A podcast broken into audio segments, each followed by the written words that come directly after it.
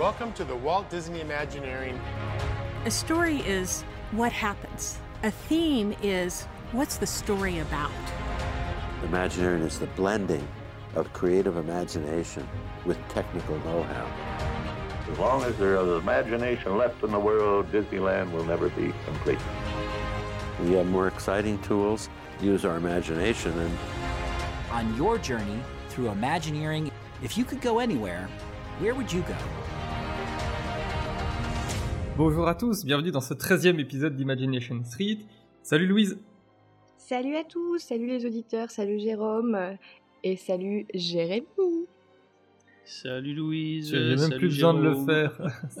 Salut Bah Jérémy. ouais. On commence à prendre euh, l'habitude de tout. hein. Et ben on Ouais, continue ouais. hein, avec euh, page Instagram, Main Street Actu, euh, le site internet Main Street Actu. Toutes les photos et les visuels se retrouveront dessus, enfin sur Instagram, sur le site. Et voilà, c'est très bien. Alors, euh, Père Castor, quel est le sommaire du jour? Père Castor, raconte-nous alors, au sommaire de cet épisode, on aura euh, une section news en premier. On va revenir sur deux news euh, qui vous donneront envie de lire. On enchaînera ensuite avec le focus. Et euh, aujourd'hui, on va poser nos valises dans les hôtels du parc Disneyland Paris. Ouais Et on termine. eh, super Et on terminera enfin par la stories. Et aujourd'hui, c'est Louise qui nous parlera de son retour à DLP. Et oui, Enfin. Et voilà, ben, j'espère que and vous êtes. Vous beaux. J'espère que vous êtes prêts pour ce faux programme. Et j'espère aussi que vous êtes beaux. hein, On ne le dit pas on assez. est beau mais- aussi. Et allez, on enchaîne tout de suite avec les news. Et accrochez-vous à votre chapeau et à vos lunettes, car cette randonnée promet d'être la plus dingue de l'Ouest. Et cette semaine, on vous propose deux news qui vont vous offrir un peu de lecture. Et oui, tout à fait Jérôme, parce que nous allons avoir le livre Woman, Woman of Walt Disney Imagineering, qui est enfin disponible à la précommande et qui sortira donc le 15 mars. Euh, dans ce livre, nous pourrons découvrir le parcours d'une douzaine de femmes au sein de la Walt Disney Imagineering. Et donc, parmi ces douze femmes, on retrouve notamment Maggie Elliott, senior vice-président Creative Développement Administration. J'adore ces noms de, Euh, de titres. euh, Ouais. Toujours à rallonge. hein. Ouais. C'est comme leur Euh, attraction. et... Exactement. Ellie Elle- Erlandson, alors désolée d'avance hein, pour les prononciations.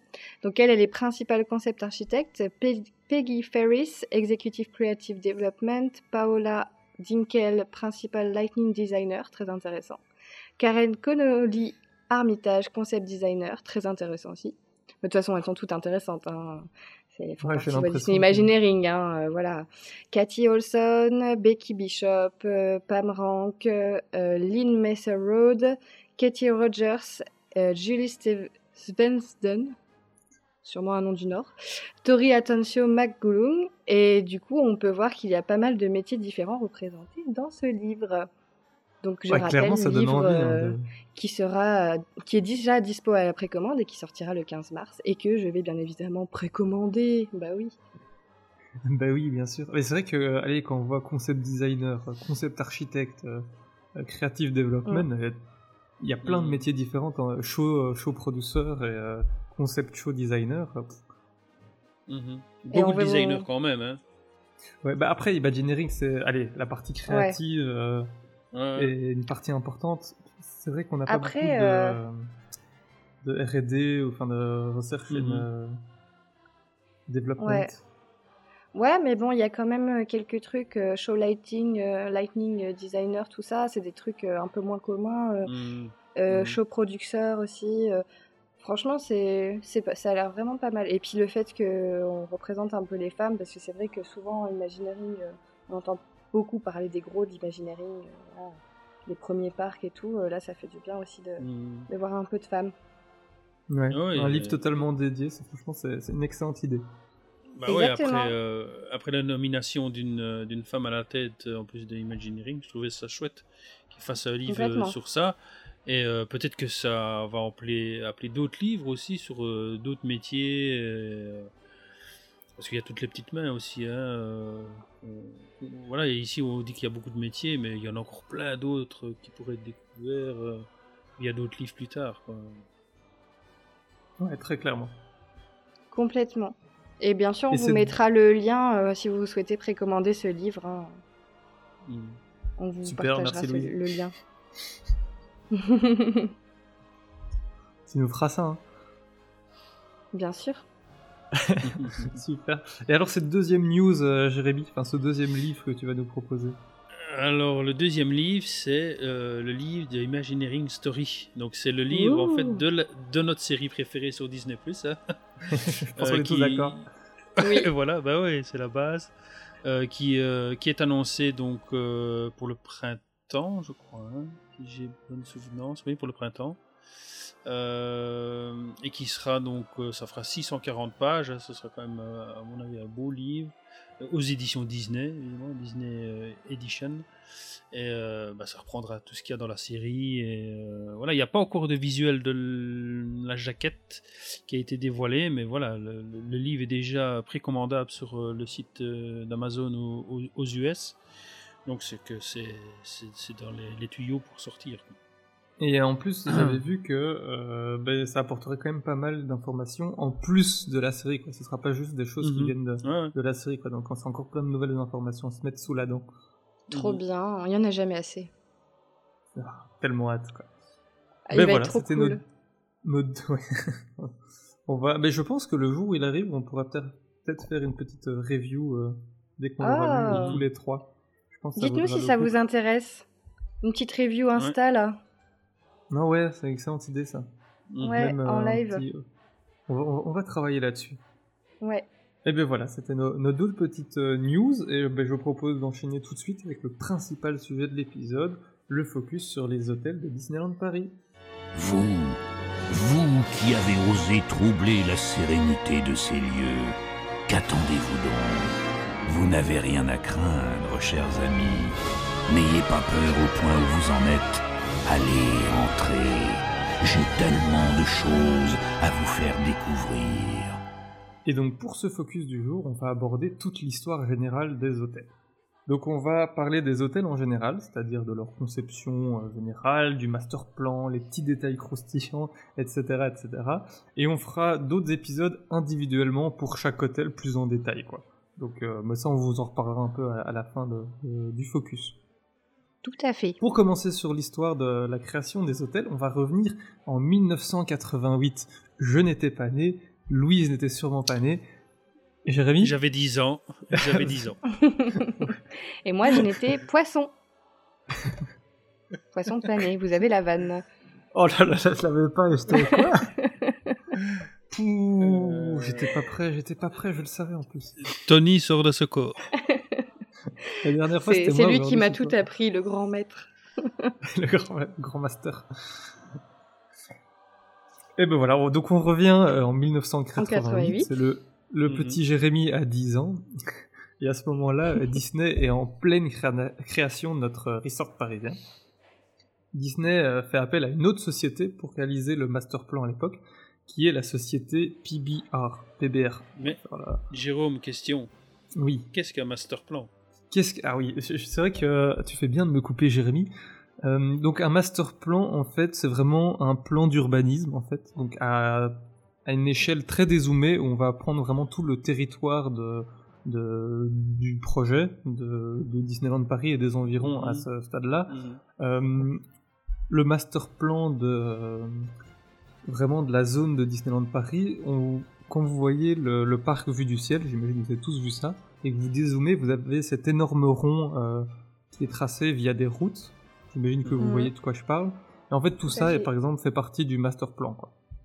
On est vraiment sur un plan, un plan d'urbanisme. C'est vraiment l'idée, c'est l'aménagement du territoire. L'aménagement Oui, euh, des parcelles euh, acquises, quoi. C'est ça, ouais, savoir euh, où, façon- vont pr- Ouais. où vont prendre place les hôtels, où vont prendre place euh, les logements pour les castes, le parc, euh, les activités de loisirs, le golf, etc. Quoi. Et c'est fait de façon euh, schématique euh, avec un langage bien particulier ou euh, Y- y- On travaille à toutes les, éche- enfin, à toutes les échelles, je vais dire. Donc, euh, on commence quasiment d'office par un brouillon avec les premières esquisses Mhm. et ce genre de choses. Et puis, plus petit à petit, on va euh, affiner. mais au stade du master plan, généralement, les formes des bâtiments et toutes les dispositions ne sont pas euh, euh, décidées pour l'instant. Elles restent encore assez Mhm. floues et assez euh, ouvertes. quoi. Donc on sait qu'on va avoir un hôtel là, mais on ne sait pas qu'est-ce que ça va être comme hôtel, par exemple. quoi. Mhm, D'accord. Ok. Donc c'est vraiment ça. ça. C'est clair pour tout le monde. Ouais. C'est ça. Et on a le master plan, là on va en reparler, du, ben, ce que je disais, la zone vraiment hyper étendue de tout le resort, de tout le- l'aménagement du territoire lié à Disneyland. Mhm. Et puis on va avoir un master plan pour les hôtels, par exemple sur la disposition des Mhm. hôtels, on va aussi appeler ça un master plan. Et donc voilà, ce, ce master plan, le tout premier, donc le plus large, qui prend tout le territoire, a été réalisé par la société PBR, qui est vraiment une société spécialisée dans l'urbanisme et tout ça. Et à ce moment-là, donc en 88, cette société commence et propose alors à Disney un tout premier plan. Dans ce plan, on reconnaît le grand cercle de l'agglomération dont je parlais, euh, qui est encore aujourd'hui euh, présent. Ce cercle était à son tour divisé en plusieurs zones les parcs, une zone de bureaux et parcs industriels, une zone pour les hôtels, etc. À l'extérieur de, de cette- de ce cercle, en périphérie, on retrouve euh, les logements unifamiliaux, des logements pour les castes, des zones avec des appartements, encore un zone, euh, une zone commerciale. Et donc voilà, ça c'est vraiment le, le premier plan qui est sorti en 88 et qui est en train de se développer petit à petit. Et donc là maintenant, on arrive en... Ça c'était début d'année 88. Et là, on arrive en mars 88. C'est assez précis, on a pas mal d'infos. Mhm. Et donc là, on a Robert Stern, qui est en visite dans les bureaux de euh, WDI, de Walt Disney Imagineering à l'époque. Et donc, euh, qui est Robert Stern? Là, vous vous posez la question. Et donc, en fait, euh, Robert Mais Stern. qui est un Robert archi- Stern, Jérôme? Ben, Je vous une demande, qui est-il? Qui est-il? Eh ben, c'est un architecte américain qui est, euh, un- allez, comment dire, qui est, euh, qui est une, euh, qui, ah, je trouve pas le mot, qui est, ah, voilà, Oui, c'est. qui est, euh, Tout à fait. allez, euh, un Mais oui, c'est ça. représentant, oui, c'est ça, un Voilà. représentant euh, d'un mouvement d'architecture qu'on appelle le postmodernisme. Mhm. Le postmodernisme, qu'est-ce que c'est? En fait, euh, à l'époque, donc on a eu le modernisme, ce qui est, euh, allez, vous- dans toutes les villes, il y en a, les gros HLM en béton, et ce genre de choses, avec des- très peu de décors, tout est Mhm. carré, droit, béton, pas très beau à l'époque. Donc ça, c'était du modernisme. Mhm. Et il y a un, un courant architectural qui est venu juste après, qui s'appelle le postmodernisme. Il tient plutôt bien son nom, je trouve. Et eux, ils gardaient un peu cette forme assez euh, plus euh, classique, avec des ronds, des, des carrés, des choses un peu euh, Mhm. plus simples, mais en y aj- ajoutant des, euh, des décors, un peu plus de décors et ce genre de choses. Quoi. Donc c'est un mouvement modernisme, mais qui essaye un peu plus d'a- d'ajouter de l'esthétisme. Alors que le mouvement modernisme de base, c'est la fonction numéro 1 et le reste passe à la trappe. Ok. Donc voilà.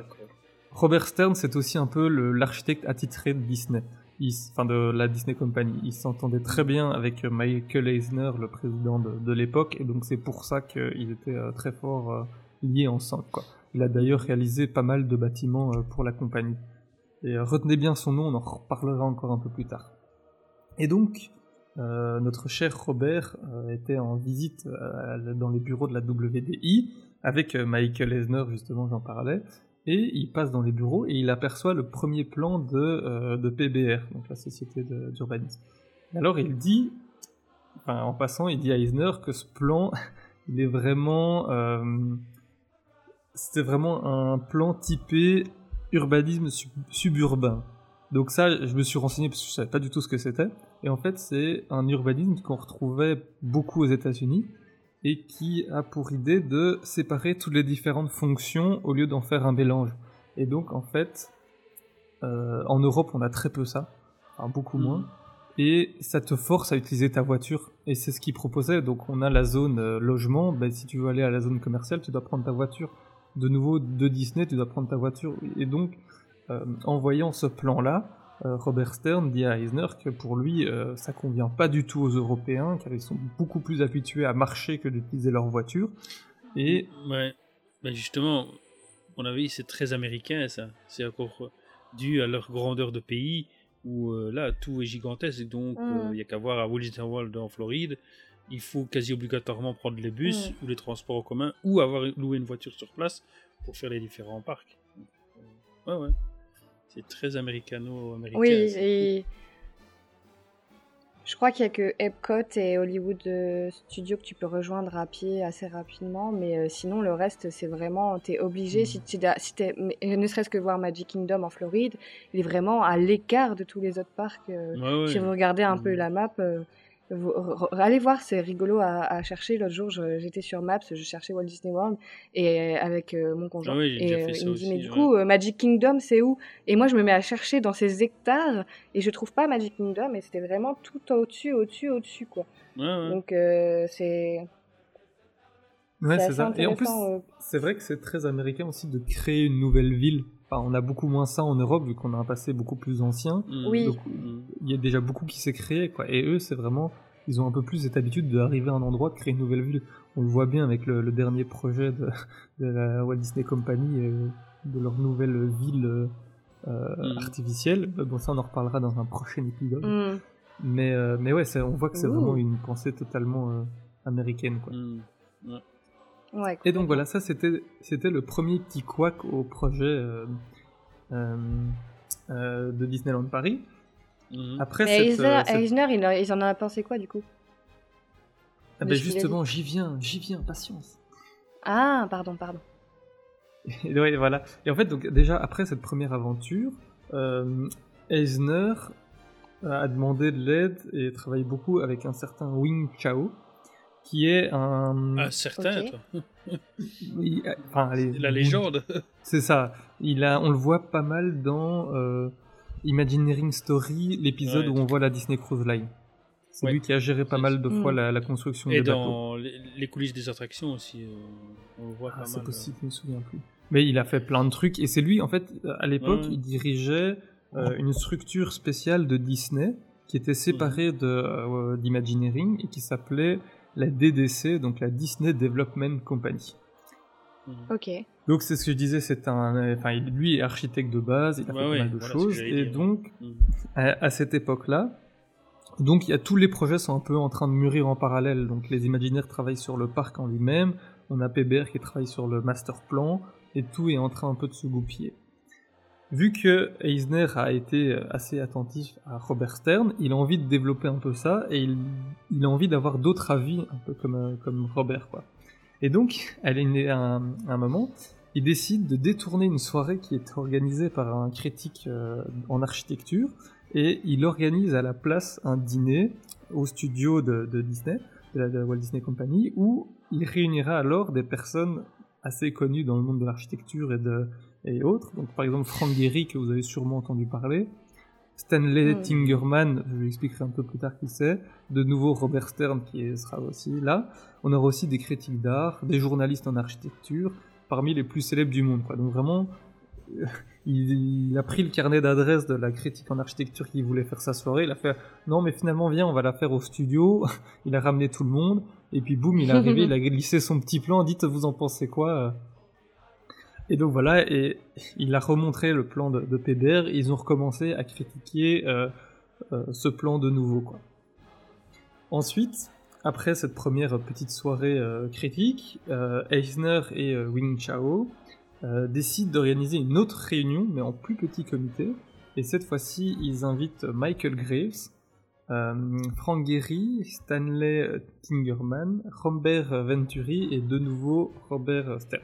Retenez bien ces cinq noms, je vais rentrer un peu plus en détail dessus, mais euh, cette équipe a été surnommée plus tard le Gang des Cinq, donc, euh, Gang of Five, et, euh, et voilà, ils sont, ils vont être très importants dans la conception des hôtels et de toute cette histoire.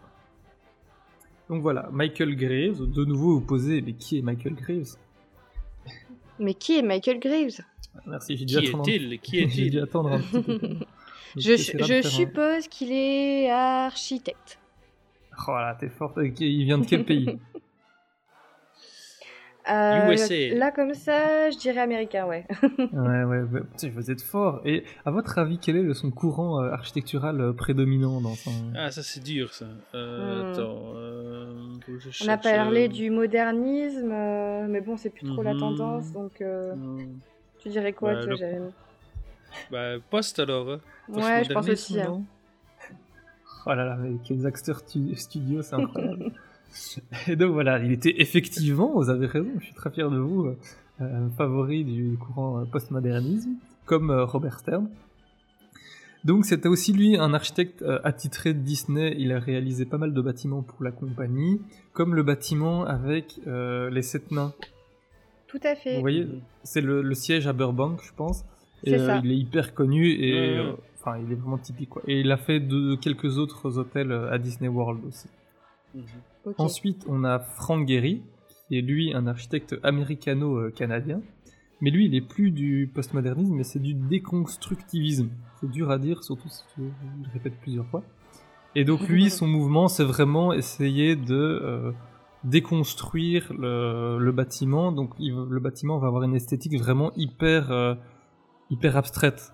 Donc la, la, for- la, la- ouais, la forme du bâtiment va pas forcément résulter de sa fonction comme euh, bâtiment très connu qu'il a, qu'il a fait.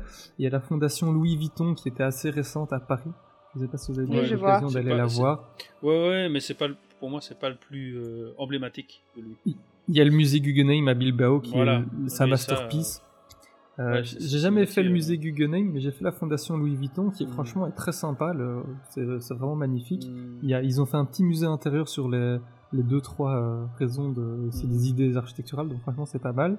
Et euh, Frank Gehry a noté qu'il a aussi reçu le prix Pritzker. Et qu'est-ce que le prix Pritzker? Ça je vous l'explique parce qu'on va en reparler tantôt aussi. Et c'est en fait c'est un peu c'est le prix Nobel de l'architecture en fait. Chaque année il y a un architecte ou un collectif d'architectes qui sont Ouais. euh, qui reçoivent le prix et c'est et voilà c'est vraiment ça c'est le prix Nobel ou l'Oscar pour l'architecte quoi. Et Mhm. donc le prix Pritzker en 89 Mais Frank Gehry, architecte euh. Frank Gehry, c'est surtout euh, chez nous euh, le Disney Village. C'est-à-dire C'est que ça, ça, sera ouais. peut-être plus parlant Ouais. parce que je pense que la Mhm. plupart de nos auditeurs ont déjà fait le Disney Village. C'est lui. Mais en sachant que le Disney Village a beaucoup mais- changé. Hein.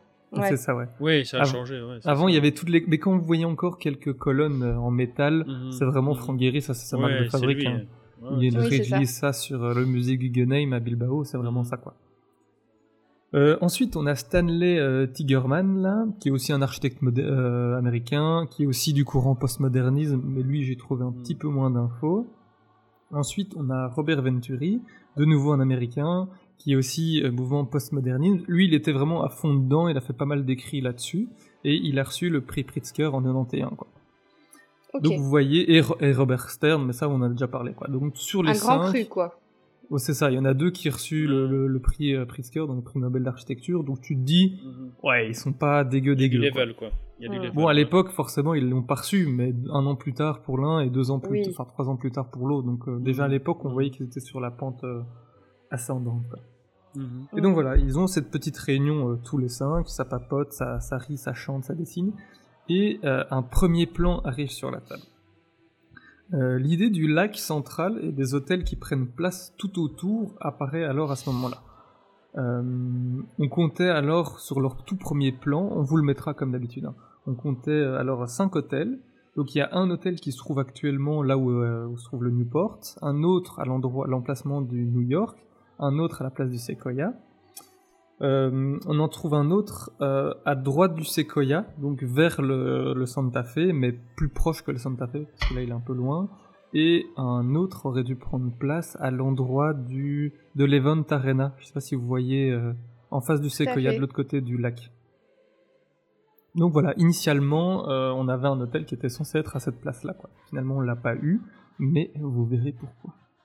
Mais on comprend mieux euh, quand euh, tu dis ça. euh, Parce que moi, je me suis toujours demandé pourquoi il y avait ce gros trou entre le Newport et le New York euh, en face du Sequoia. Et euh, on comprend mieux pourquoi maintenant, je trouve. Mhm. Quand on voit Ouais, les vrai plans que- euh, originaux. Ça fait vide et en plus on a cette colline et ce gros chapiteau. Enfin, c'est vraiment une vue un peu Mm. bizarre. Mais vous saurez par faire- la suite ouais. de l'épisode pourquoi.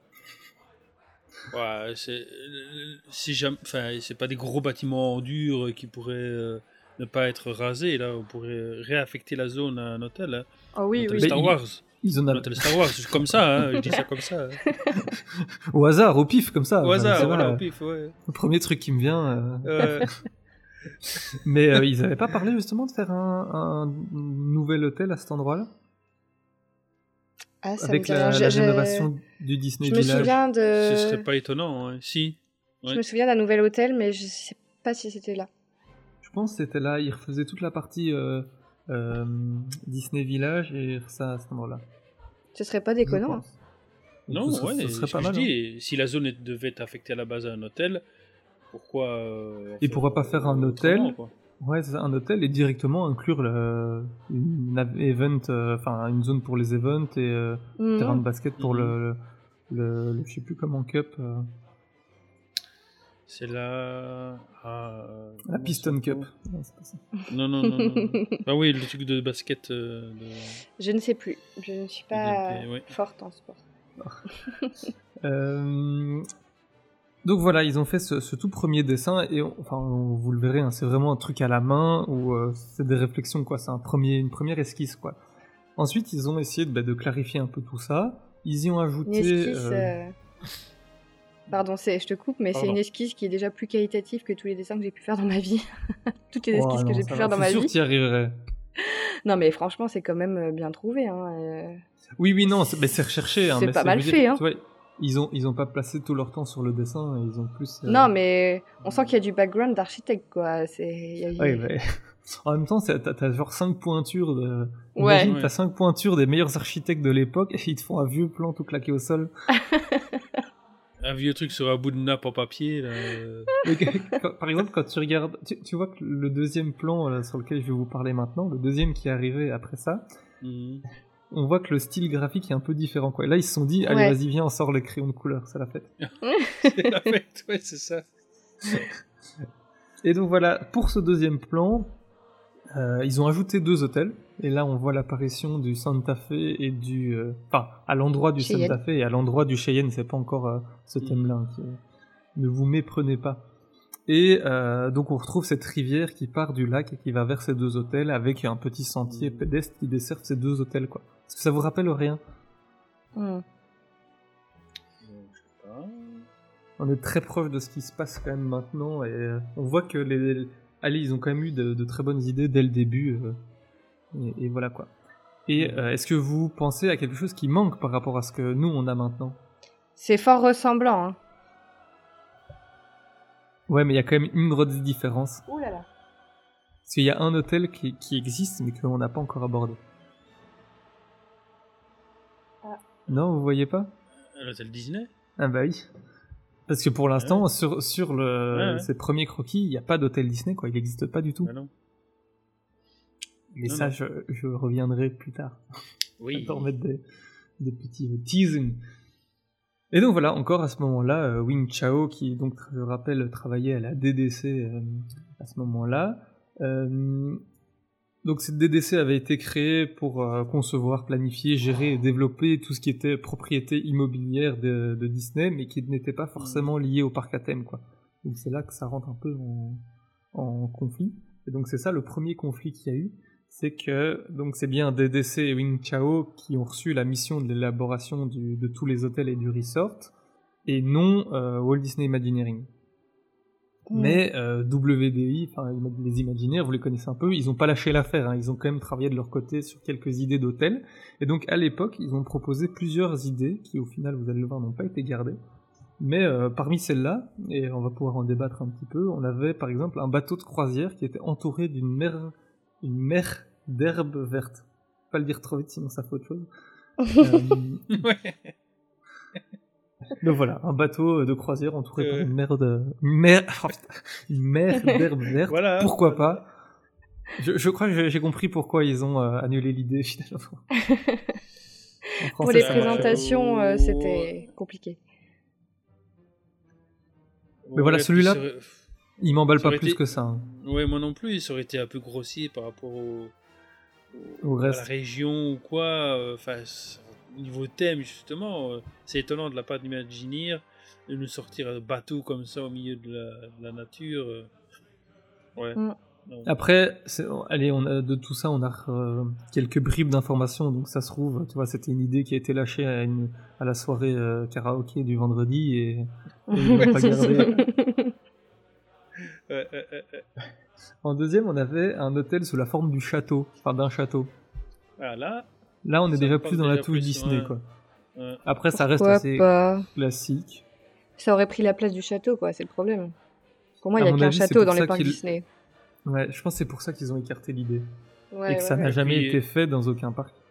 Et puis je vois, je vois mal un hôtel euh, de la taille de. Enfin, avec des milliers de chambres en forme de château. Euh, Ça aurait été quoi Un truc euh, mais gigantesque pour pouvoir caser. Comme à Shanghai. chambres, Ouais. Ouf, euh, celui de Shanghai euh, aurait été minuscule en comparaison de s'ils avaient dû faire un hôtel euh, en forme de château, ouais, je crois. J'avoue. Ouais, je pense aussi. Non, mais il aurait fait en conception de alors- château, tu sais, il y aurait eu vraiment euh, euh, le bas peuple et puis euh, ceux qui dorment, qui payent le prix fort, euh, dormiraient dans les suites euh, royales du château. Tu vois, ça aurait été en escalier, quoi. Il y aurait eu en Oui, bas bien, les chambres des pauvres, tu vivrais, tu, tu t'aurais été intégré dans l'histoire euh, euh, de vraiment les paysans, t'aurais dormi dans une hutte et puis tout en haut, t'aurais été dans le Hmm. château. ouais, mais non, mais non, mais ils auraient pu, ils auraient pu faire un hôtel en forme de château, mais avec peut-être juste 10 suites, allez, je vais dire. Et Ouais, qui aurait un truc une, taille raisonnable, quoi. Ouais. Autant le faire dans le château Ouais, bah. directement. Ouais, c'est Voilà. ça. Ouais, ouais. Euh, Il y avait un autre euh, encore euh, hôtel qui évoquait alors Hollywood, mais Hollywood via une vieille ville du Far West. Ah ouais. Donc là, on se rapproche un peu de, euh, du Cheyenne quand même vachement. Hmm, ouais. Ouais, ouais, ouais. Euh, une autre proposition de, de l'ima- des imaginaires, c'était la recréation euh, de la ville imaginaire de Shangri-La. Donc un truc un peu Népal euh, Mhm. et Asie de, de ce côté-là. Donc en soi, euh, l'idée euh, Oui. est sympa encore. Une ville imaginaire, pourquoi pas. Euh, et aussi, ils avaient imaginé que euh, le cœur du complexe puisse prendre la forme d'une euh, île entourée de canaux, rivières et lacs. Et euh, ils mettaient euh, vachement l'importance sur l'eau qui devait jouer un rôle primordial dans la création de cet univers. Ça me Ben, rappelle un. Ouais, Un- un land, un land très ouais, qui est en création pour le moment. Je ne sais pas euh, si vous voyez de quoi je parle. Ouais, moi je vois quoi, je crois. Ah, ça me dit quelque chose. Hein? Pour, pour Non, ceux mais en qui vrai, connaîtraient pas, c'est pourquoi quoi Euh, L'Atlantide. Ah voilà, excellent. On vous conseille d'aller écouter nos épisodes de boxe. hein, si vous le de si le faites ouais. pas, vous ratez de, de grands moments euh, Mhm. cultes. Mais qui s'en valent. Mais en vrai, euh, pourquoi pas J'aime bien cette idée d'eau, euh, rivière, lac, euh, petite île Mhm. et tout. En vrai, euh, bon, après, euh, je suis pas du tout influencée par le fait qu'on fasse un land dans le même style, mais, mais c'est vrai Non, que c'est très intéressant, je trouve. Quand tu vois quand même la- l'importance qu'ont les fleuves en Europe, Mm. globalement au niveau du continent européen, des fleuves, les rivières, les, Les canaux et tout ça, ouais. qui ont qui ont qui ont des histoires et des voilà euh, du vécu et tout, ben c'est peut-être parti de là. C'est mettre en avant la culture européenne via ce biais-là. euh, Et au final, quand vois, idée aussi, quoi. Dès le début, ils sont arrivés avec cette idée de lac et de rivière qui partent un peu partout. Donc vraiment, je pense qu'ils se sont dit. Et après, de base, dans les parcs Disney, on va dire, il y a souvent les lacs font partie euh, intégrante de- du projet, Oui. quoi. Oui, oui. Mais des cinq, je trouve que c'est celui qui aurait eu potentiellement le plus de potentiel, quoi, avoir quelque chose. Ouais. Je pense aussi d'avoir un truc un peu euh, Mhm. naturel. Mm. Ouais. Mais bon, vous l'avez su, mais c'est finalement pas les imaginaires qui ont eu le dernier mot, et c'est bien la DDC qui fut chargée euh, du projet. Et c'est à ce moment-là qu'ils ont euh, réalisé ces deux plans dont on vous a parlé juste avant. Maintenant qu'ils ont fini le master plan, on peut passer à la seconde étape. Alors la DDC lança un concours d'architecture. Donc c'est vraiment une compétition là euh, entre les plus célèbres architectes de la planète. Là, vraiment, ils ils ont mis le, le- le petit plat dans les grands, comme on dit. Et euh, Disney leur demanda une première proposition trois semaines après le- le- l'annonce. Donc vraiment, trois semaines, c'est hyper court pour ce genre de projet. Et euh. Disney a imposé un thème commun pour tous ces hôtels. Et ce thème, c'est l'Amérique. Voilà. Ce sera le, le Ah thème. l'Amérique. Yeah. Mais euh, petite Les question. Jérôme. Oui. Petite, petite question, euh, toi qui es justement architecte, euh, le fait de mettre comme ça euh, trois semaines de délai n'est pas fait exprès justement parce que je suppose que ça oblige alors les- aux plus grosses sociétés qui sont sûrement elles habituées à avoir des délais pareils à sortir du coup euh, les, les projets et être sûr d'avoir quelque chose de qualitatif en mettant ce type de, de- Non, moi je, je, crois. je Non? pense qu'ils étaient dans le rush et ils se sont dit il faut qu'on avance Ouais. parce que si parce que ça prend du temps donc c'est trois semaines après c'est pas pour Mhm. ça que c'est c'est- allez ils ont choisi tout de suite quoi c'est tout un processus parce que c'est trois semaines et dans mes souvenirs dans ce que j'avais lu ils devaient encore après faire euh, tous les toutes les deux semaines refaire une proposition et actualiser ça quoi donc Mhm. c'était vraiment un régime Mhm. euh, hyper serré euh, qui demandait à ce niveau là quoi Oui, puis pour parce remettre. qu'en vrai, c'est vrai que le, une comp- un concours, ça, ça fonctionne comme ça dans tout ce qui est bâtiment public. Donc Mhm. c'est- normal, quoi. Et ça, il n'y a, y a rien de choquant. Mais c'est vrai que l'intensité qui est mise dès le début, c'est intense, quoi. Et puis pour Mais remettre final, un peu dans le. euh, Pardon. pour remettre dans le contexte, pour remettre dans le contexte, euh, le délai euh, là, euh, enfin moi c'est ce que je me suis dit dès le départ en, en voyant euh, la préparation de cet épisode, c'est que c'est- ils étaient borderline quoi, parce que 88, le parc a ouvert ses portes en 92. Il y a eu 4 ans, imaginez-vous 4 ans pour réaliser tout ça, en sachant que en 88 ils étaient encore au stade de on cherche ce qu'on va faire. Enfin, c'est quand même. Enfin, moi, je trouve ça hallucinant de me dire que là, seulement trois ans après, euh, t'avais Newport, Sequoia, euh, New York euh, monté, quoi. Enfin, je, je trouve Ouais, ça hallucinant. Le plan d'investissement a été annoncé il y a combien de temps? Oui, mais ça, c'est un autre débat. Il y a 4 ans. Il y a 4 ans. Ouais. Au final, ça a presque moins d'ampleur que tout un parc, un, un des hôtels et des... Ah oui, mais et puis il y a eu une légère petite crise hein, euh, qui est Oui. là aussi. Vaguement. euh, voilà, euh, vaguement. joué, Mais voilà. on comprend quand même un peu plus leur délai de bon, les gars, euh, là, euh, dans la semaine prochaine, on ouvre, donc ce serait peut-être bien d'avoir un, un petit plan. Ouais.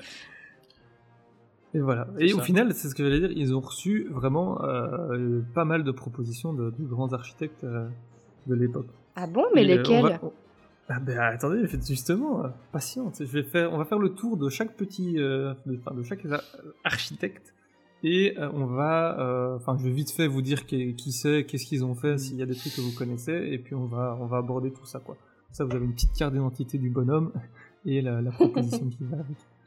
Et donc on commence avec Hans Hollein, architecte autrichien, euh, aussi postmoderniste, et lui, il a conçu le parc d'attractions, enfin le parc euh, à thème, on va dire, Vulcania, dans les années 90.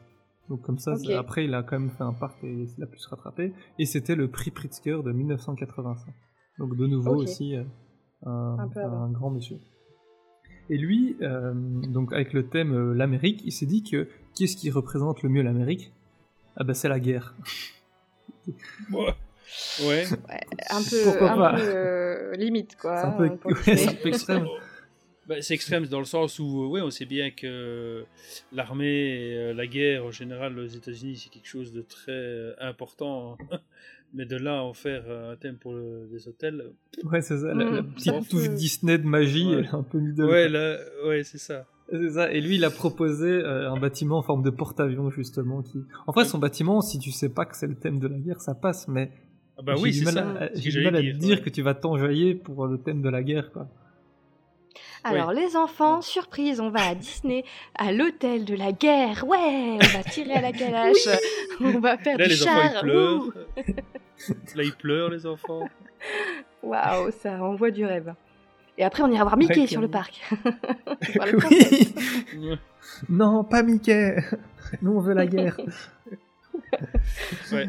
Ouais, bon. Voilà, bon, ça c'était la première proposition. Peut-être pas la meilleure, je crois qu'on est tous d'accord là-dessus. Ensuite, on a euh, Rem Koolhaas, donc, qui est un architecte néerlandais. Euh, lui, il a le bureau d'architecture OMA, donc OMA, et il a été le prix Pritzker dans les années, enfin en 2000. Et euh, lui, cette fois, il s'est dit ah ben euh, moi je vais faire un bâtiment qui aura la forme d'un dirigeable, comme les diri- dirigeables Goodyear. Mhm. Donc voilà. Euh, pourquoi pas hein. Ouais, ouais. Après, je pense qu'on va tous pouvoir tirer une conclusion sur, le, sur les différentes propositions de, de tous ces architectes. Ouais, on verra si on a le même point de vue à ce niveau-là. Quoi. Donc voilà, ça, on- ils ont fait des, certains on a des visuels, d'autres pas. Donc là, on a le visuel, ça ressemble, ouais, on voit un peu le dirigeable quand même.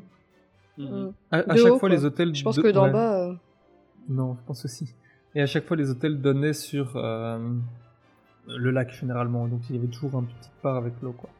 Mhm. Ensuite, on a l'architecte Peter Eisenman, qui est un architecte américain qui lui est membre du courant euh, déconstructiviste, donc euh, comme euh, Monsieur Guéry.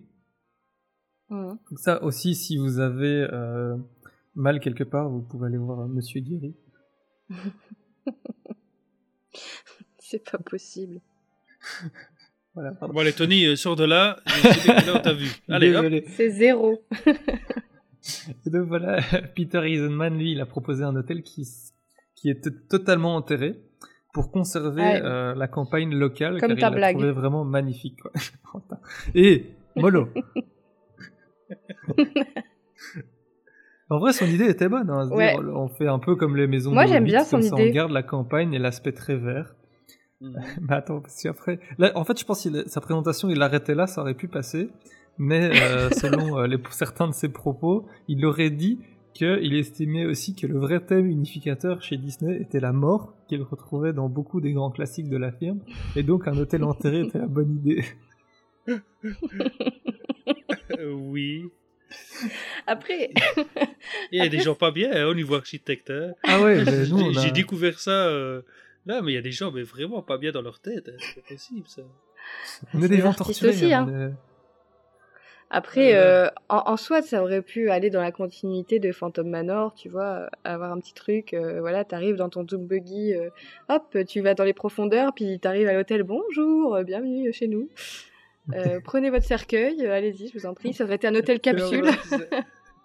Vous savez, les capsules hôtels Moi, j'imagine la tronche de, de Eisner et Un Chao à l'époque, tu vois, t'as le premier qui arrive, donc moi, c'est la guerre, et puis t'as l'autre, donc moi, j'aime bien enterrer parce que c'est la mort. Ouais, oh là voilà. là là là. Ouais, souvenez- Souvenez-vous de justement euh, Imagineering Story. Euh, Win Chao parle quand il a fait les demandes pour les bateaux et on voit tous les dessins des différents bateaux qu'ils ont reçus. Oui, Mais t'as des trucs Oui, oui. perchés là-dedans. Hein. Ah ouais, ouais, ouais. T'as des trucs, mais si vous vous souvenez, les dessins, euh, c'est des trucs. Donc là aussi, euh, voilà, au niveau architecture de bateau, il y, a- il y a aussi des, des perchés là. Il y a du haut niveau. Ouais. Allez, on Yes. enchaîne avec le, avec, avec le suivant, qui est Christian de Portzamprac, qui est un architecte Ah. français, le premier de Ah, notre. Ah. Lui, il a reçu le prix Pritzker en 94. Tada. Donc en Pardon. 94. Je vais faire la française. Ouais. la française. Euh, lui, il a fait le, la Cité de la musique à Paris, pour ceux qui connaissent. Et euh, Ouais. pour nos amis, amis belges, c'est lui qui a fait le musée RG à Louvain-la-Neuve. Ouais, bon, non, ça, ça on oublie, on s'en fout. Moi, je suis pas fan du bâtiment lui-même, mais bon, pour ceux qui connaissent. Je suis pas fan du bâtiment, je suis pas fan de, de ce qui est, comment est géré euh, Héritage d'Hergé, donc voilà, on va pas faire l'épisode sur ça. Pas content. non, pas Euh, très Jérémy vous fera un épisode spécial sur Tintin. Et, euh, et donc voilà, il- lui, il a proposé un bâtiment qui imiterait la baie de Rio avec ses montagnes. Parce que lui, il a pris Amérique, mais il s'est dit fuck yeah les Mhm. USA, moi je fais sur l'Amérique du Sud. Et donc Ouais. voilà, on peut voir, il y a vraiment une vibe années 90, moi je trouve. Ouais, moi, complètement. Très, très, très. euh, Qui, qui me fait vachement Euh. penser aux hôtels qu'ils ont fait à Disney World, euh, le Dolphin et le, Oui, le dolphin. mhm. Et le... sont- Ah, le deuxième, c'est quoi? Le, Euh. le cygne, le Swan. Ouais. Ils sont et très qui ont comme été ça. faits. euh. par- Là, j'ai un doute, mais soit c'était par euh, Michael Graves, soit c'était par Robert Stern. C'était un des deux. Mais c'est Mhm. vrai que en soi, bon, c'est plat quoi. C'est Ouais, ça vend pas du rêve. pas, quoi. ça vend pas du rêve quoi. Tu te dis pas, euh, ouais, je vais aller au musée euh, Rio, enfin au, au- à l'hôtel Rio. Non, ça- Ouais, non, c'est ça. là comme ça, c'est pas, pas le carnaval quoi. Si, Rio sur le, le- les films, là, oui. Oh là là. C'est moi. Bon, chacun son tour hein, aujourd'hui. Voilà, allez. On est en forme aujourd'hui. Ouais. En forme Allez, de quoi Je ne sais euh, pas. J'enchaîne, j'enchaîne, parce que sinon c'est atroce là. Ça tire. euh. Et donc voilà, le suivant, c'est. Donc on avait Jean-Paul Vivier- Vigier d'un côté et euh, Stanley Tingerman, donc un des gangs des cinq, qui eux ont chacun fait un hôtel qui était, Oups, qui était centré sur euh, les westerns. Ok. Classique quoi. Mhm. Ensuite, on a euh, Bernard Tchoumi, qui est un architecte franco-suisse. Euh, lui, c'était vraiment déconstructivisme à fond la caisse aussi. Et il a fait le parc de la Villette, à Paris, je sais pas si vous Oh, connaissez. ouais, ça, euh. Avec Magnifique. toutes les, sortes de structures rouges. euh, Ouais. ouais, allez voir sur internet si vous connaissez pas. Donc c'est vraiment hyper. euh, il a vraiment son style, euh, Monsieur Tchoumi. Et euh, lui proposait une marina euh, où le bâtiment en- entoure alors une arrivée d'eau, ou dans lequel il aurait pu y avoir des bateaux et tout ça. Et euh, le bâtiment aurait été entièrement rouge. En vrai, l'idée de la marina, j'aimais bien, je trouvais ça. Et quand tu vois sa maquette, ça a de la gueule. Le côté rouge me convainquait, un- me convainc un peu moins, quoi. Ouais. Ouais, c'est ça, exactement. Mais moi j'adore, c'est mon préféré. Moi Euh, aussi, c'est mon préféré. Mais euh, il y a qu'à voir la Villette. Oui, il y a des touches de rouge, mais c'est pas non plus. euh, ça flash pas quoi. C'est pas tout entièrement rouge et ça donne Non. bien justement d'avoir ces touches de rouge par rapport euh, à l'harmonie du, du global. euh. Non, ça aurait été, ça aurait été terrible. Ça me fait un peu penser euh, euh, à Rome, quoi. Ça fait un- ça me- Et Ouais. quand je vois ça, euh, je me dis que ça aurait pu être intéressant, mais on en reviendra plus tard euh, sur les idées de, de ce qu'on aurait Mhm. pu trouver, nous, Mhm. ce qu'on aurait donné comme idée, nous, comme, euh, Ouais. comme hôtel. hôtel. Mais, mais j'aime beaucoup euh, l'architecture euh, très arène, comme ça aussi, Mhm. euh, qui rappelle Et un peu bah, l'Europe, quoi. Et c'est la première des, des propositions qui est un peu plus. euh, qui fait un peu plus rêver, quoi, qui est pas trop architecture classique euh, dans un, ouais, style ça. architectural. C'est vraiment un truc Mm. qui, qui laisse un peu l'imaginaire et qui fait rêver, quoi. Mm. Et, Et euh, donc, voilà. il y a un Complètement. co- ouais, Ouais. il y a- il y a un côté euh, antique aussi, antiquité. Oui. euh, Oui, c'est ça. Très fort. Ouais, est- vraiment, c'est ça, Colisée, arène. euh, Ouais, ouais, ouais. Et, euh, et il nous reste encore deux propositions. Euh, Mmh. Non, il reste encore trois propositions. Je vais perdre mes chiffres. Et euh, deux de ces trois propositions. euh, Attendez, qu'est-ce que je raconte Donc, on va reparler, de- on va reprendre du début. Il y a encore plusieurs propositions, Je- trois ou deux, je sais plus, je suis un trou de mémoire, mais je vous en ai pas encore parlé parce que c'est celles-là, elles ont eu une histoire un peu plus euh, farfelue et un peu plus euh, rigolote. Cambolesque. Voilà, exactement. et euh, il y a eu des petits dramas assez euh, Mhm. intéressants à ce niveau-là, quoi. Donc on commence avec un architecte français de nouveau, Jean Nouvel, qui lui a reçu le prix Pritzker 2008. Il a euh, réalisé le musée du Quai Branly à Paris, qui est quand même euh, vachement euh, Ah, connu euh, en France. Magnifique, magnifique. Ouais. J'ai Ouais. Plusieurs, fois. euh, euh, Très beau, ouais. Et euh, en Belgique, il a fait la tour de l'hôtel de police à Charleroi. Pour ceux qui, qui voient un petit peu. Moins fan du style, quoi. ouais. Et il a aussi fait la, la Torre Akbar euh, à Barcelone, qui est aussi surnommée la tour suppositoire. Vous voyez peut-être. D'accord. Ah, Et il a aussi fait. Non, ça c'est. euh, Je sais plus comment elle s'appelle, mais ça c'est la tour qui a été faite par l'architecte euh, anglais Norman Foster. Ah ouais, si voilà, tu te ouais, posais ouais. la question maintenant. Ouais, non, non, ouais. euh, Et euh, Jean Nouvel, il a aussi fait très très récemment le musée du Louvre à Abu Dhabi. Vous avez sûrement vu cet Ok. énorme dôme. euh, Donc voilà, lui, c'est encore un grand architecte qui fait vache pas mal de choses. quoi.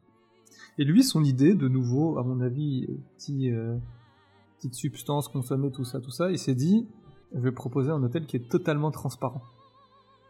La sentez, hein, la bonne idée Et qui Mhm. reposerait sur un canal artificiel. Encore le canal artificiel, ça passe, mais tr- totalement transparent, tu- on sait d'office que c'est c'est utopique, quoi. jamais ça ne marchera. Quoi. bah ouais. Bah oui. Et, euh, J'imagine bien, euh, tu rentres le soir après ta journée à Disney, puis tu vois ton voisin dans la chambre d'à côté. Salut J'espère que t'as passé mon une bonne avis, journée. Lui, est imaginez genre juste les, les parois extérieures, mais même ça, ça enfin, tu vois, c'est ce qu'on voit partout maintenant et on sait que c'est pas, ça fait pas Mm. rêver du tout non plus. Quoi. Non. Et euh, vous vous doutez, j'imagine que son idée n'a pas été retenue. Non. Et euh, à ce moment-là, il a fait une déclaration. Et là, euh, je cite, Ouais, ouais. euh, je- donc, euh, imaginez-moi avec la voix de, de Monsieur Nouvel. Ouais. Et euh, donc, ce qui se passe à Euro Disneyland sur le plan architectural est relativement clair. Quand on on voit ceux qui restent et ceux qui partent, c'est une histoire assez nette au plan du choix des tendances. Peut-être que ça correspond mieux à leur image, je ne sais pas. Mais à part Frank Gehry, on peut dire que les architectes qui restent là sont ceux dont l'approche est historiciste, postmoderne et décadente. Voilà. Mhm. Ouais, on sent un petit peu le somme hein, quand même qui reste. euh, Ouais, ça pue le seum par ici. hein. Euh, Alors, en- en- honnêtement, avec le recul, je suis entièrement d'accord avec lui quand on voit les propositions qui sont faites. Ouais. Et euh, c'est vraiment de postmodernisme. Et déjà à l'époque, ça commençait à se décliner un petit Mm. peu. Donc on est vraiment dans. C'est pas foufou, quoi, pour rester euh, politiquement correct. Oui, mais bon, Et après, avec ce qu'il a ces- proposé, même. euh, il y a, il a il a l'audace, c'est sûr que c'était très original, mais bon, euh, à un moment donné, ils pouvaient pas non plus proposer ça en disant que c'était réalisable, quoi. Enfin, faut, faut- Non, c'est ça. Mais faut se remettre en pense- question, quoi. je pense qu'à l'époque, tous les projets un peu plus originaux ont tous passé, tu vois, comme celui de Bernard Tchoumi, Ouais. ce genre de choses, je pense qu'ils sont tous passés à la trappe et ils ont gardé des personnes comme Stern et comme euh, Tingerman ou ce genre de choses qui faisaient des trucs un peu plus classicaux, quoi. Mhm. Et euh, donc ouais, avec ses propos, forcément, il cible, il cible forcément le, le gang des cinq, surtout avec Frank Gehry, où c'est le seul, lui il dit non, toi t'es un, toi, un bon, t'inquiète. Et les autres, il les, il les taillade un petit peu. Et euh, donc voilà, c'est vraiment, en fait, à l'époque, on avait le mouvement euh, postmoderne et le mouvement des constructivistes. Les deux s'opposaient sans conteste, quoi. Mhm. allez, il y en a un qui voulait, enfin, allez, la guerre de qui a raison, quoi. Savoir qui a la plus grande. Mm, Euh, D'accord. et voilà, il a aussi dit que euh, à la fin, il sentait que de la part de Disney, que Disney avait une adhésion et une façon de voir les choses qui était euh, mièvre, fade et enfantine. Voilà, il est parti en de très bons termes. Ouais, après, euh, bon, faut, faut dire aussi que je pense, euh, il y, a- il y a certaines choses euh, qu'on n'a pas forcément évoquées, mais il y a une question aussi de d'efficacité. Hein. Moi, j'ai les cinq clés en tête, Mhm. là, je suis matrixée. mais euh, euh, efficacité, à un moment donné, ça reste quand même un resort, ça reste quand même euh, un, un parc de loisirs. Et il faut que les hôtels soient non seulement immersifs et intéressants, mais en même temps pratiques, quoi. Que ce soit pour Mhm. les guests, que ce soit pour les employés, que ce soit pour... pour, pour l'entretien, pour tout en fait, je pense. Donc euh, à un moment donné, faire des choses extra super, euh, on aurait- je pense qu'ils auraient pu faire un hôtel comme euh, ils ont fait Pandora par exemple, la Walt Disney World, mais en termes d'entretien de cet hôtel, ça aurait été euh, un- un- impossible, invivable. quoi. C'est- Il faut aussi que euh, ce soit euh, sur le long terme. quoi. Attendez, attendez de voir vos propositions. Qu'est-ce qui va nous sortir? Euh, bah, on termine vite, comme ça on va pouvoir attaquer après Mhm. sur, les, sur les, les propositions de Jérémy, parce que là je crois qu'on a tous hâte.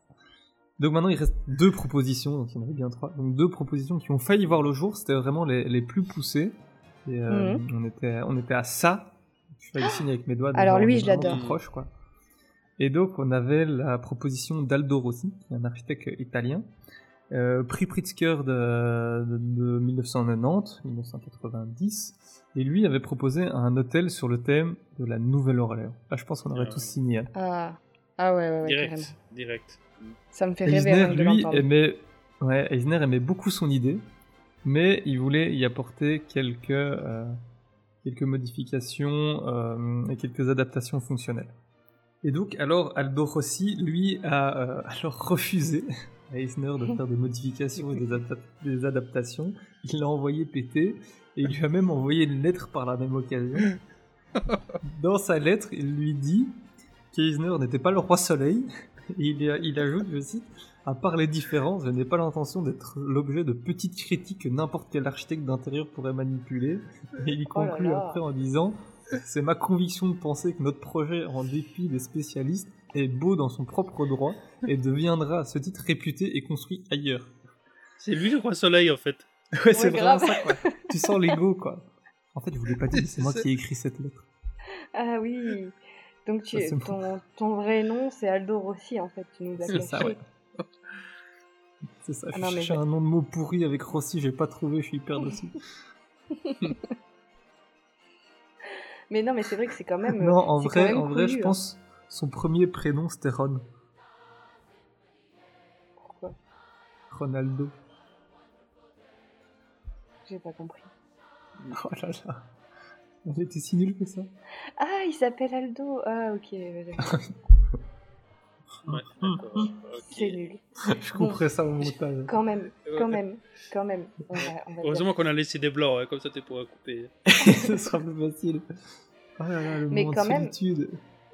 Est-ce que vous trouvez pas ça incroyable que que ce gars-là, euh, qui est quand même un architecte assez reconnu, euh, mais mais il, il vient- de dire à Disney non, euh, allez vous faire voir. Je, si vous voulez que je change des choses, euh, je travaillerai pas avec vous. Alors que Disney à l'époque déjà c'était une entreprise mondialement connue, euh, une des plus grosses du marché.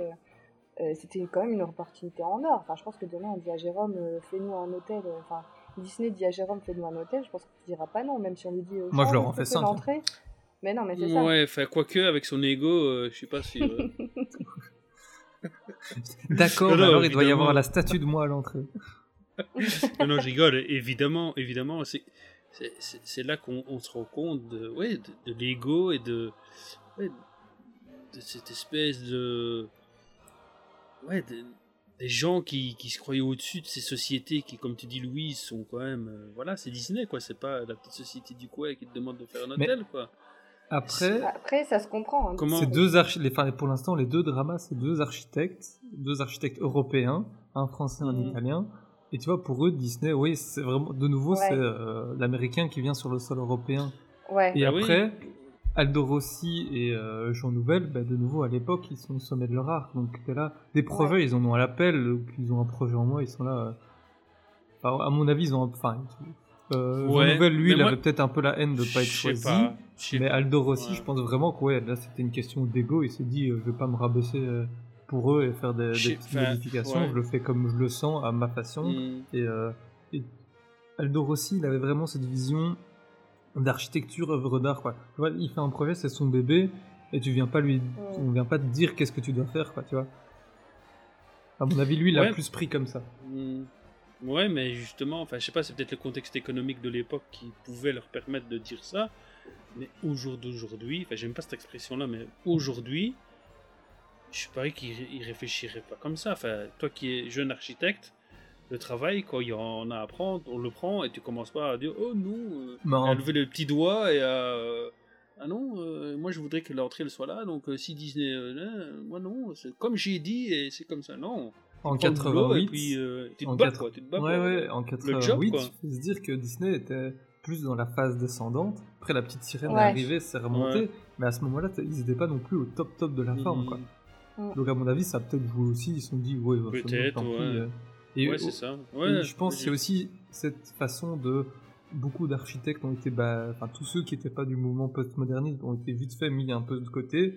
Et donc je Mhm. pense que ça a créé ce conflit euh, interne euh, avec toutes ces personnes.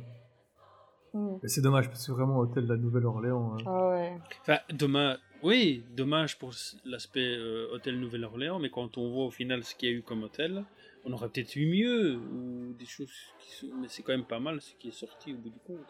Ah moi j'ai quand même deux trois où je suis. ouais. Euh, après on en reparlera à chacun. hein, ouais, mais voilà. vois, voilà, par exemple moi niveau aspect extérieur par exemple si tu me dis Santa Fe New York je suis là. fou. Ouais, ouais. Ouais, c'est moi aussi, exactement. C'est les deux qui euh, ils pêchent un Et, en- petit peu. Mais... et encore, Santa Fe a essayé à l'extérieur de proposer quelque chose. C'est pas de mon goût, mais il y a une... on peut trouver une immersion vite fait. Mhm. Mais euh, bref, on va garder ça Ouais. parce que sinon, Ouais, on va avoir un pour épisode le- de, de 6 heures. Ouais, ouais, c'est ça. Et donc la dernière idée, donc la, la dernière proposition d'hôtel, qui elle vient de Robert Venturi du, du, euh, Gang of 5, Gang of 5. euh, Mhm. Et lui proposa une idée pour l'hôtel principal du resort, un peu pour le Disneyland Hotel. quoi.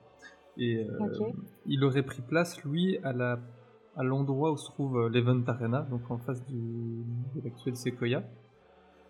Et il aurait un peu fait office de porte pour le- les parcs et l'entrée, le Disney Village et toute cette zone, enfin, le festival Disney à l'époque. Et donc là, on vous remettra les maquettes. Euh, c'est vraiment. euh, Allez, son idée c'était de réaliser un hôtel qui était inspiré euh, de la ville de Las Vegas, qui en soi, euh, mais Las Vegas des années 60. Donc qui en soi, pour, je trouve Ouais. pas forcément une mauvaise idée. C'est cohérent, cohérent par rapport à les- Aux autres la hôtels. grandeur et, et, et, et la capacité qu'il faut aussi. Et c'est vrai que quand tu dis L'aspect Amérique, fonctionnel. L'aspect fonctionnel. et je trouve Amérique, le thème, te, Mhm. Las Vegas, ça te parle, t'imagines les plein, néons, les rues, Ouais, les trucs, la ville. Mhm. Mais après, euh, la façade, ça. Non, ouais. Ouais. Donc pour J'allais la- le dire, euh, après, euh, le, le visuel euh, gâche un peu l'idée, quoi. C'est- Ça, ouais. raté son coup à ce niveau-là. En fait, pour le faire à l'oral, il s'est inspiré de l'hôtel Stardust à Las Vegas, qui je crois maintenant est démoli. Et donc, en fait, euh, cet hôtel avait une façade hyper colorée, avec vraiment c'est une explosion de couleurs, quoi. Mais euh, vraiment en 2D, quoi. C'est du, du contreplaqué. Et euh, Venturi imaginait d'écrire en grand le nom de l'hôtel, qui était le Fantasia. Je pense que ça aurait très mal vieilli. Je pense aussi quand tu vois, Ouais, donc c'est Fantasia en très grand écrit avec la même euh, police d'écriture que euh, l'hôtel Stardust, écrit en bleu avec juste derrière une explosion qui part du rouge qui enchaîne vers le vert clair qui passe ensuite sur du jaune clair. Tout ça avec un peu d'orange au milieu, c'est Hmm. Et cerclé de rouge. mon Mm. dernier vomi avait la même tronche de ce que ce truc pour vous dire. Il y avait du bleu dans ton vomi, ok. Pose pas de questions, Jérémy, pose pas de questions. Tu voudrais pas savoir. Et euh, Ouais, non, non. ce me- ouais, ouais, je pense qu'on est tous du même avis sur Mm. tel. Vous n'aurez Ouais. qu'à nous dire dans les commentaires euh, votre avis euh, sur euh, ce petit Vomi visuel. ou pas vomi? Vomi, pas vomi, ouais. Et euh, on peut voir également sur les maquettes euh, qu'une statue de Mickey le magicien était prévue euh, juste en, face de l'hôtel. Et euh, donc c'est la scène où, où il est avec les vagues, vous voyez Hmm. Un peu genre la Macarena. Et euh, donc il y a ce moment-là et qui pointait vers l'hôtel et qui permettrait de rediriger les visiteurs vers l'hôtel qui servait Mm. aussi de un peu de porte d'entrée. Là, par contre, ça, moi, j'aime bien l'idée. Du Mickey, ouais, moi j'aime bien aussi. Ouais. Et, Dommage de ne pas euh, l'avoir exploité. Ouais. Il pourrait le OSR le retrouver à d'autres endroits. euh, Au Mm. Disney Village, ça pourrait être sympa de le retrouver en grand qui t'annonce vers où est le- l'entrée du parc, ça guide tout le monde c'est hyper chouette. Mhm. Mhm. Carrément. Et en plus, ça va avec le thème de Fantasia Garden aussi, donc il y a pas mal de, Mm. de points qui auraient pu. Ouais, ouais, euh, tout à fait. voilà. Make euh, Mickey euh, Great Again. euh, Mhm. Et il avait une autre idée, mais là je suis vachement moins fan. Je vais vous laisser vous faire euh, votre propre euh, avis. Euh, il a eu l'idée de garnir la grande avenue qui mène euh, vers le parc, donc celle qui donne ju- jusqu'au rond-point qui est euh, à côté du Disney Village vers le Vapiano. Je sais Mhm. pas si vous voyez Mhm. celle-là. Ouais, ouais. Mm. Celle qui Mhm. donne vraiment en face de l'hôtel en fait. Enfin, de, pas de l'hôtel, du château. Du château. En fait, là, il, enfin, ouais. il voulait placer de grands, des grandes euh, silhouettes, enfin, euh, avec euh, les personnages. Une grande grand allée avec plein de statues. Une grande allée avec plein de statues. Qu'on appellera la grande allée avec plein de statues. Plein de statues. Et juste là, un petit géranium. Ça va être bien. Ça va être très bien. Ceux qui auront la référence reconnaîtront tout de suite. Et, euh, oh, meilleur film. Euh, et donc voilà, c'était des grandes personnages découpés en 2D de nouveau, avec Mickey, Minnie, et qui, avec un effet de perspective, on a l'impression qu'ils montent le château, qu'ils le soulèvent. Hmm. Mais euh, clairement, je pense que c'est le truc qui aurait hyper mal vieilli. Complètement. Après, en soi, c'était juste des plaques euh, de plastique, donc euh, c'est facilement enlevable, quoi, mais Ouais. Eh, pas l'idée du siècle, quoi. eh bien non, moi j'adore. C'est vrai, là- ah oui, oui j'ai fait le contradicteur. Non, moi j'adore l'idée et justement, vous dites que ça aurait mal vieilli, mais non, justement, ça pouvait être renouvelé en fonction euh, Des personnages. euh, des personnages et tu aurais pu. euh, ouais, Mmh, en fonction de l'évolution, euh, avec les, maintenant les techniques qu'on a de découpe euh, euh, et des matériaux accessibles, hein, euh, ça pour en, en- en faire au boulot, ce genre de trucs-là, et des demandes des trucs de fois de six- plus de 6 mètres de long, pour en faire en plusieurs parties, faire des trucs gigantesques, c'est tout à fait faisable et c'est adaptable en fonction des- du temps. Quoi. Mm. Moi, ce qui me gêne pas mal au final, c'est le gros pilier que tu vois derrière. Et qui euh, gâche un peu tout, qui rentre euh, à certains endroits peu stratégiques chez Mickey, par Mhm. exemple. Et euh, ça me gêne un peu. Mais, na- mais, mais là, là c'est là que, bon, pour avoir un collègue qui a travaillé là-dedans, donc justement tout ce qui est totem euh, pour les magasins, et qui sont assez grands, il y a des techniques qui permettent de rendre ça transparent en fait. Sérieux? Et ça marche bien? Ça, ça tient, ouais, c'est super solide. C'est un budget. hein. Très, Mais est-ce qu'on voit est-ce que vraiment ça passe inaperçu? Il y a toujours un peu, ça se voit quand même un peu, mais il y a moyen d'habiller ça pour que ce soit en fait euh, assez discret. Sinon, ils auraient dû, euh, euh, auraient dû envoyer le mémo euh, au parc Epcot Mm. avec leur, leur nouveau vaisseau qui vient d'apparaître. C'est là, franchement, le. Ah oui, on oui, a c'est ça, ouais. pas le budget. Oui, oui, c'est ça, exactement. mais ça, Ah. La, colonne pas- qui porte le vaisseau, mais comment gâcher tout un travail Oui. incroyable Oui, je- on s'est tous dit la même chose. hein. C'est exactement Voilà. ça. Ça pique. Ils, sont train, ils sont en train de la camoufler, là, mais bon, après... euh, je- C'est vrai? Mhm. Ah oui, vous avez pas ah, vu les J'espère images? Ah non, Parce non. que là, jusque-là, euh, jusque-là, c'était un genre de treillis. Maintenant, euh, Mhm. métallique là. Euh, Mais Ouais. ils sont en train de le camoufler, donc euh, après, euh, Mhm. est-ce que ça sera mieux ou moins bien? On Ouais, verra le résultat. On va voir. Ouais, c'est ça. Mais pour revenir à, à l'époque, peut-être à l'é- à l'époque, ils n'avaient pas les techniques qu'on a aujourd'hui mais- Mm. euh, qui permettaient de faire ça. Là, tu aurais dit, ouais, juste de biais ce truc en carton euh, avec un piqué en bois, euh, ça, ça, ça ressemble à rien. Mais je pense avec les techniques de maintenant, et Ouais. les trucs que nous on a déjà fait au travail, il y aurait moyen. Ouais, Ouais. Après, moi, tu vois, je repense par exemple à l'entrée du parking, ce bazar, euh, toutes les personnes, enfin, tu vois, euh, ouais, euh, les portiques là où on a les têtes des Ouais, ouais, personnages, oh là là, ils tirent la tronche, hein. tu te dis, euh, il est grand temps de remettre un coup de peinture. euh, je crois qu'il y a Buzz qui, qui est tout pâle, tout délavé. euh. Et pourtant, bon. et pourtant, euh, c'est changé assez régulièrement, je crois. hein, ça. C'est vrai? Ouais, Mais- c'est entretenu. Ouais, ouais. Mais ça vieillit très mal parce que ben, c'est sous Mhm. UH24, donc euh, Ouais, mais- malheureusement, t'auras et beau ça- faire. Il n'y a rien qui résiste. hein. Par que, parce que par contre, l'entrée, euh, je la trouve très sympa. Moi, l'entrée avec tous les petits drapeaux et tout, euh, elle est Mhm. très jolie, moi, Ouais, je non. trouve. Ouais, non, c'est vrai. Ah, Et donc, Mais voilà, du coup, ce- si le projet il était aussi bien, pourquoi ça a jamais été construit, Jérôme? Oh là là là là, J'ai même plus besoin de lire mes phrases, c'est incroyable. C'est ce qui se passe ici, mesdames et messieurs. On est vraiment sur une dose de connexion qui est assez incroyable. Hmm, Quelle transition. Eh bien, je vais, je vais te répondre, Louise. C'est avec grand plaisir que je le fais. Et donc, euh, pendant que la DDC, donc sous la houlette de Wing Chao, s'était occupée à sélectionner les meilleures propositions pour les hôtels de Disneyland Paris, ben, l'équipe de Tony Baxter euh, et, Imagine- et les Imagineers travaillait à la conception du parc en lui-même. Et parmi les premiers concept art montrés à Eisner, ils ont d'abord présenté une fausse façade d'hôtel géant qui prend place à l'entrée du parc. Aïe, ça fait mal. Ouais, cette, façade, cette façade avait pour but de rassurer les visiteurs et de les accueillir en douceur. Soit excellente idée. Ouais. Cependant, une telle construction était et aurait coûté beaucoup beaucoup trop d'argent. Ouais. Une fausse façade. Trop cher. Ouais, ouais. Bah t'imagines, tu fais une fausse Bah, pour façade. rien en faire. Ouais, c'est ça. Ouais, mais quand on voit ce qu'ils ont fait après, euh, ça a coûté dix fois ce que ça aurait coûté euh, cette fausse façade. Ouais, Oui, mais au mais final, enfin, tu vois, c'est imagine le Disneyland. Hotel, mais juste vide, Hmm. tu vois. Ouais, ouais. Donc autant le remplir. alors. Ouais, Faire c'est un vrai hôtel. Mais le problème, c'est que euh, donc le, le projet pouvait se faire que si un ver- véritable hôtel était construit dedans, mais aucun budget ni réserve d'argent n'avait été prévu pour ce nouvel hôtel. Mais il y aurait eu un hôtel encore en plus. Il y en avait beaucoup trop à l'ouverture. Et donc à ce moment-là, un choix devait être fait.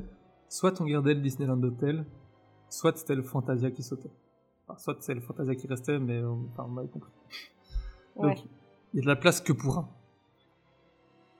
À ce moment-là, Michael Eisner Bon, à mon décide avis, le choix est vite fait. Ben, pas tant que ça au final. Ça- À ce Ah moment-là, bon qu'est-ce que tu fais pour décider entre le projet de deux personnes? Combat à mort, facile. ça. Donc, euh, Michael Eisner décide V1. de réunir euh, Tony Baxter et Robert Venturi dans une même pièce octogone pour entendre les arguments, pour entendre les arguments respectifs de chacun afin de pouvoir se décider. Donc d'abord, Robert Venturi explique qu'un hôtel euh, ne devrait surtout pas être localisé à l'entrée du parc afin que le château La Belle au Bois dormant puisse être visible depuis l'autoroute. Et euh, il y avait vraiment cet Mhm. aspect de, de visuel. Pour Tony Baxter, l'expérience Disney ne devait commencer qu'à partir du moment où on entre dans le parc et que l'hôtel permettrait de donner un effet euh, waouh quand on arrive devant le château. Et donc c'est vraiment la vue du château qui était euh, au centre de- de- du débat quoi. Et comme vous le savez tous, euh, Michael Eisner choisit finalement l'idée de Tony Baxter et je pense qu'on est tous les deux, tous les trois pardon, très ravis de ce choix. Oh oui. Exactement. Tu vois, Olivier, qu'il ne prend pas que des mauvaises décisions, hein, l'ami Eisner. C'est vrai, c'est vrai. Et euh, non, mais c'est vrai que vrai. ça, ça fait sens quand même. Hein. euh, ça fait sens. hein. Puis au final, euh, voir le, le château depuis l'autoroute, euh, finalement, euh, on voit rien du tout depuis l'autoroute. hein. On voit vite fait la tote. Mais même le bon, Disneyland on Hotel, voit on le l'hôtel quoi, mais on, bon, on le voit quand même. Hein. Quand t'arrives, si quand t'arrives et que tu vas prendre le parking, tu vois Oui. vraiment que t'arrives frontal quoi. Oui, sur cet axe-là, mais ça, c'est pas l'autoroute pour moi. Ça, c'est l'axe euh, Disneyland. euh. Euh, l'autoroute, pour moi, c'est comme quand tu passes devant le parc Astérix sur l'autoroute, tu vois Astérix sur son rocher. Là, là, à Disney, tu vois pas ça quand tu arrives de l'autoroute. Non, c'est vrai. Tu vois juste le panneau. Non, Tu vois puis- panorama puis- magique ouais. quand il est en hauteur, mais à Mhm. part ça. Non, et euh, comment aussi quelle, euh, quelle belle revanche quelque part pour les Imagineers. Oui. Ouais.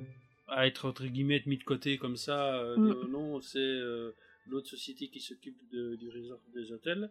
Et là, pour finir, que c'est le choix de Tony Baxter qui est retenu, euh, voilà, et qu'on voit maintenant ce que ça donne, ben, c'est le, le juste choix.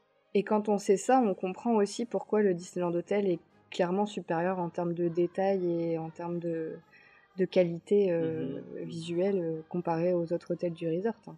Parce qu'on va pas Oui, se et- mentir. euh, Et, et- Ah. et- et le- et le côté un peu euh, comment euh, euh, je, je- je sais pas comment comment le dire mais le côté vraiment ouais, atypique du parc Mm. il y a, y a que dans celui-là où il y a un hôtel comme ça à l'entrée euh, qui, euh, voilà, Et qui en est aussi harmonieux dans l'ensemble.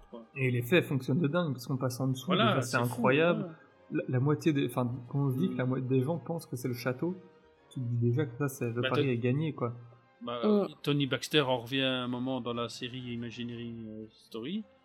Euh, il en revient sur cet aspect-là des choses, quoi. L'aspect rideau, voilà, c'est ce qu'il expliquait dans Mm. la série. C'est l'aspect rideau qui est très, très, très, euh, très juste. Très... Et ça marche, euh, ça marche Ça vraiment marche bien. mort, quoi. Ça marche Ah vraiment c'est vrai que quand tu compares pour l'instant toutes les idées qui ont été proposées par les autres architectes, t'as vraiment, t'as- ouais, c'est c'est hyper classique, euh, t'as pas de, t'as pas la magie et la touche de- d'immersion euh, proposée Mhm. par un, un hôtel Disney comme on, comme on aimerait l'avoir, quoi. Mhm. T'as pas la touche Imagineering, quoi. Voilà. Et au Ouais. final, ça a quand même basculé un petit peu et fait un petit point, parce que Eisner et Wing Chao, alors ils sont un peu éloignés de l'idée euh, du concours. Et euh, ils ont juste récupéré par-ci par-là quelques projets, mais ils en ont évacué quand même vachement, quoi. Ils ont privilégié les architectes qu'ils connaissaient. Et donc Ouais. c'est là qu'on retrouve les, les différents euh, hôtels. On va refaire la liste de qui les a construits. Mhm. Donc on a le Disneyland Hotel par les Imagineers sur le thème donc, de l'architecture victorienne de la côte ouest au début du XXe siècle précis. Mhm. Donc vraiment ouais, architecture magnifique, là, je crois qu'on n'a rien à dire euh, sur ça. Mm. Euh, ensuite on a ben, l'hôtel New York donc qui est euh, réalisé par Mike. Ouais, l'ex l'ex hôtel. hôtel New York maintenant c'est euh, hôtel New York Art of Marvel. euh, Mhm. euh, je crois que c'est. Et Ouais, c'est donc Michael Grave dans un et l'hôtel a vraiment été réalisé dans le style po- postmodernisme à fond la caisse. Donc si vous ne savez pas trop ce que Mm. c'est, c'est, l'hôtel Marvel, enfin l'hôtel New York, c'est vraiment ça. Quoi. Mhm. Ensuite, on a le Newport Bay Club par euh, Robert euh, Mm. Stern, donc euh, le monsieur qu'on connaît depuis le début, et euh, c'est le décor balnéaire de la Nouvelle-Angleterre, euh, donc dans l'Est américain, le- tout ce qui se passe au-dessus de New York, du début du XXe siècle.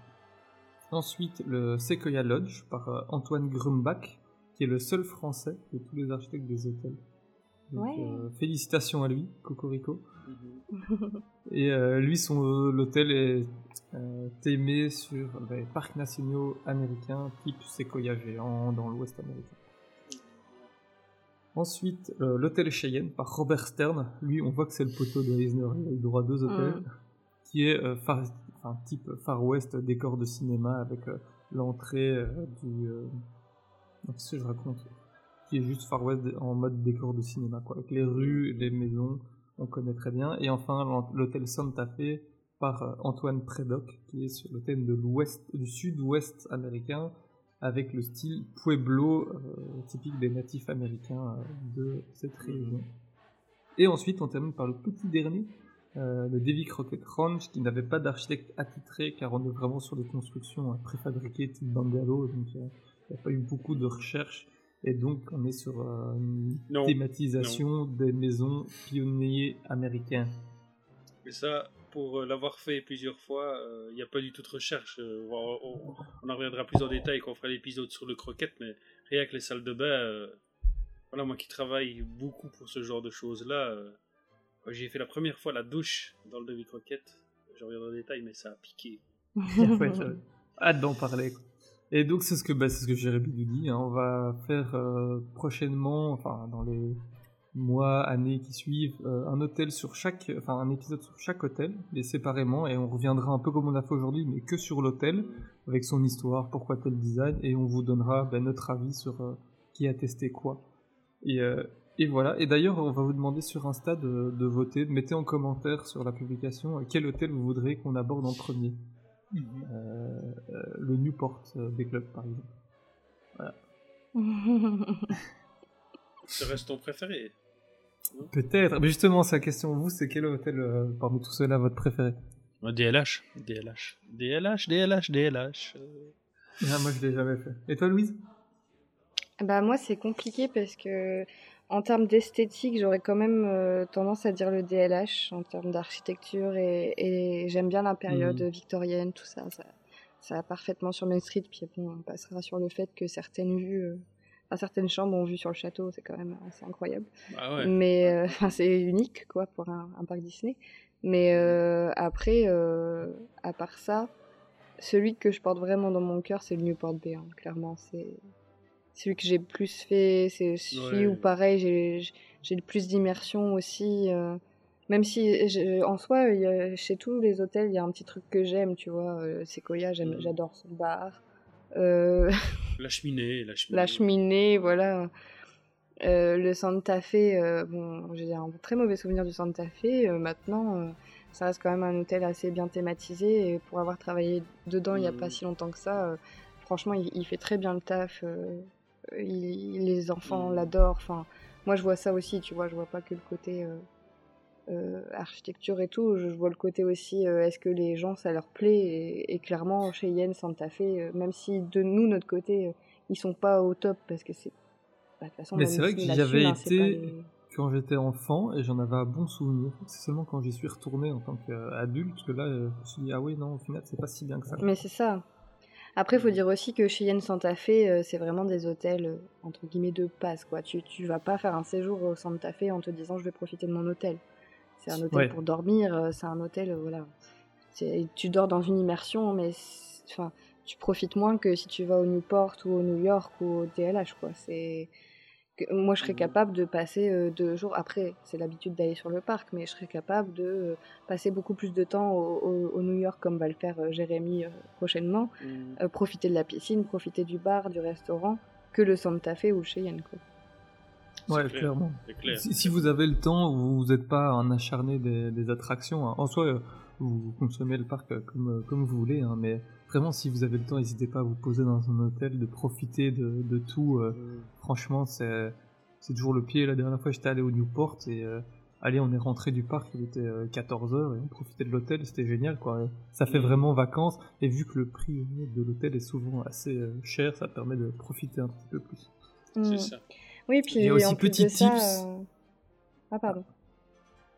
Petit tips, euh, avec vos Magic Pass que vous avez dans les chambres, euh, vous pouvez aller vous chercher des, des cafés sur les machines Oui, gratuitement. dans les hôtels. Euh, ils le disent quasiment jamais, mais euh, c'est possible. Et vous avez euh, pas mal de Ouais. crédits dessus pour tous vos jours de, de, pour toutes vos nuits. Donc euh, n'hésitez pas à aller vous servir avec votre Magic Pass sur les machines. Voilà. Et n'hésitez pas aussi si jamais vous. J'en sais rien, vous êtes de la région parisienne, donc euh, vous n'avez pas besoin d'aller à l'hôtel, euh, dormir, voilà. N'hésitez pas à quand même passer, faire une réservation dans un des restaurants ou, ou aller boire un coup dans un des bars, parce que juste ne serait-ce de se mettre dans l'ambiance, parfois c'est aussi plus sympa que d'aller juste euh, manger au McDo du Disney Village ou boire un coup au Billy Bob, même si j'aime bien Billy Bob, mais c'est pas la même chose. Nous, l'autre jour, on a testé le bar du New York, par exemple, pour euh, voir un peu ce que ça donnait. Et c'est vrai que euh, on se sent privilégié, quoi. Euh, On se sent pas au sport bar, quoi. C'est assez, c'est assez sympa. Et l'ambiance est très chouette aussi. Donc, euh, Mhm.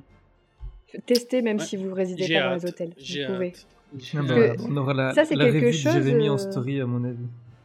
Ça, c'est quelque chose, mine de rien, tu vois, moi je le dis souvent aux guests, et souvent ils sont étonnés, mais par exemple, en ce moment, je conseille beaucoup les guests d'aller voir l'hôtel Marvel pour aller voir ce qu'il y a dedans. Je spoil pas pour Jérémy. Mais euh, je dis aux guests, vous pouvez rentrer, même si vous réservez, enfin, vous résidez pas dans cet hôtel, vous pouvez rentrer, voir ce qu'il y a dedans. Pour les enfants, c'est génial et tout. Et souvent, les guests, ils me disent, ah, mais je savais pas que je pouvais faire ça. Et je leur dis, mais si, vous pouvez aller euh, boire un verre euh, dans le bar de cet hôtel-là, manger dans cet hôtel-là. Enfin, c'est pas parce que vous n'êtes pas dans cet hôtel pour dormir que vous pouvez pas y aller, quoi.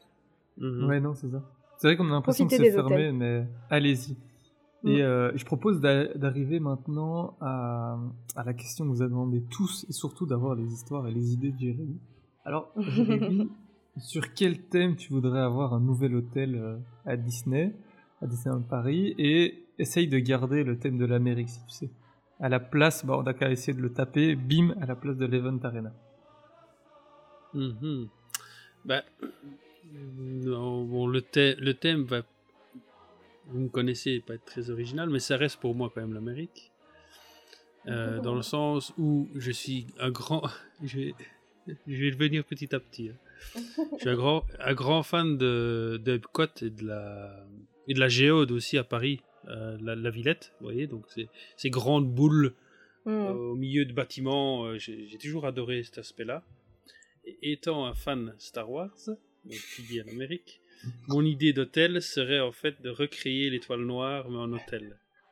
Donc avoir une boule donc, gigantesque évidemment, hein, à côté de celle d'Epcot, elle serait vraiment minuscule. Euh, celle d'Epcot serait minuscule en en comparaison de celle que j'imaginais, et de faire un hôtel off- donc, sphérique qui une belle boule. reprendrait une belle boule, mais vraiment comme l'étoile euh, l'étoile de la mort. Tu veux, par n'importe quel Et qui pirouette, viendrait à ces les Star autres hôtels. Ah ben voilà, euh, là moi j'aurais mon hôtel Star Wars, mais euh, et à fond sur l'Empire avec euh, tout, tout ce qui va dedans et à l'intérieur thématisé à mort évidemment.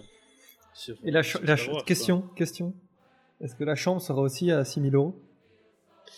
Euh, non. Ah, yes. pas abuser. Vu la taille du bousin, à mon avis, on serait quand même pas très loin non plus. hein. si tu le présentes comme ça, ça va être nickel. Euh, ouais. Donc voilà, ça, c'est mon, euh, c'est mon hôtel euh, que je rêverais d'avoir. euh, En vrai, moi, un hôtel. Star Wars, moi je dis pas non. hein. Quand ils nous ont vendu le Galactic Star Cruiser. non, ouais. Oui, c'est ça. ouais, ouais.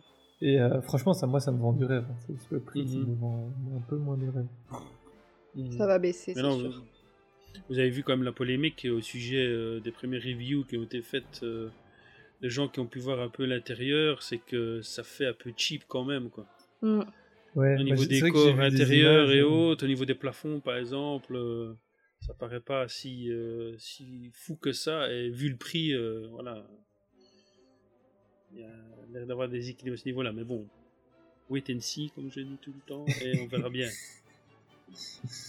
Et euh, bah nickel. Et toi, Louise, c'est quoi ta petite idée? Bon, alors moi, euh, j'ai 10 000 idées en tête. Je pense que si- s'ils avaient dû me contacter, ils auraient dit Mais elle, on, on veut même pas l'entendre tellement elle a trop de choses à dire.